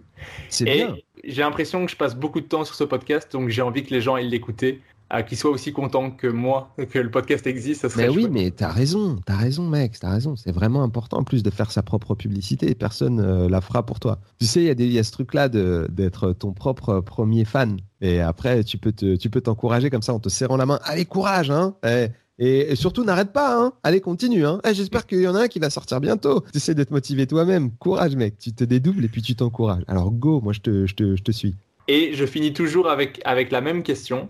C'est qui est-ce que je devrais inviter dans le prochain épisode? Euh, moi, il y a un humoriste qui s'appelle Louis Dubourg. Tu vois qui c'est? Oui, Il je vois est bien. hyper calé en stand-up. Donc, si tu veux avoir des conversations de stand-up avec Louis Dubourg, c'est super. Et je te conseillerais aussi Noman Osni, qui est à Los Angeles en ce moment et qui est une personne extrêmement gentille et talentueuse et voilà et qui pourrait te dire énormément de, de choses qui se passent à LA parce qu'il est quand même euh, aux États-Unis pendant une pandémie mondiale. euh, il fait du stand-up là-bas, c'est un peu fou. Ouais. Donc voilà, Louis Dubourg ou Noman Osni. Voici, euh, voici mes, mes propositions pour avoir des conversations intéressantes et, et- et qui peuvent créer des, des moments de, de complicité sur le stand-up. Ça marche. Ben, merci beaucoup, j'en prends note. Et merci surtout d'avoir accepté de faire le podcast, d'avoir parlé beaucoup plus longtemps que ce que tu m'avais laissé laissé emporter. Voilà. Mais merci, merci, merci beaucoup. Ah, de rien, de rien, mec, avec plaisir. Merci de m'avoir invité. Et puis, euh, bravo pour euh, ta passion pour le stand-up, c'est formidable. Euh, J'espère que tu auras plein d'autres invités avec plein d'autres histoires aussi longues que les miennes. J'espère que les auditeurs n'ont pas été trop barbés par ces longs moments d'anecdotes. Et puis, bah écoute, continue bonne chance à toi. Merci, merci beaucoup. Et merci à tous ceux qui ont écouté.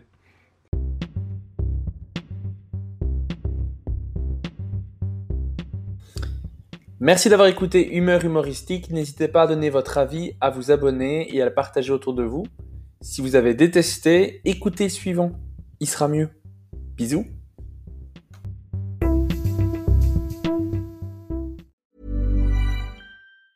Ever catch yourself eating the same flavorless dinner three days in a row? Dreaming of something better? Well, HelloFresh is your guilt-free dream come true, baby. It's me, Kiki Palmer. Let's wake up those taste buds with hot, juicy pecan-crusted chicken or garlic butter shrimp scampi. Mm. Hello Fresh. Stop dreaming of all the delicious possibilities and dig in at HelloFresh.com. Let's get this dinner party started. Hey, it's Paige DeSorbo from Giggly Squad. High quality fashion without the price tag. Say hello to Quince.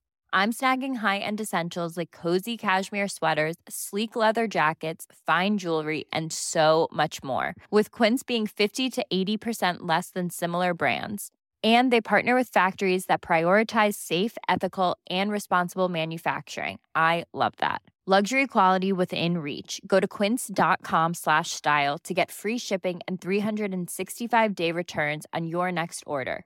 Quince.com slash style.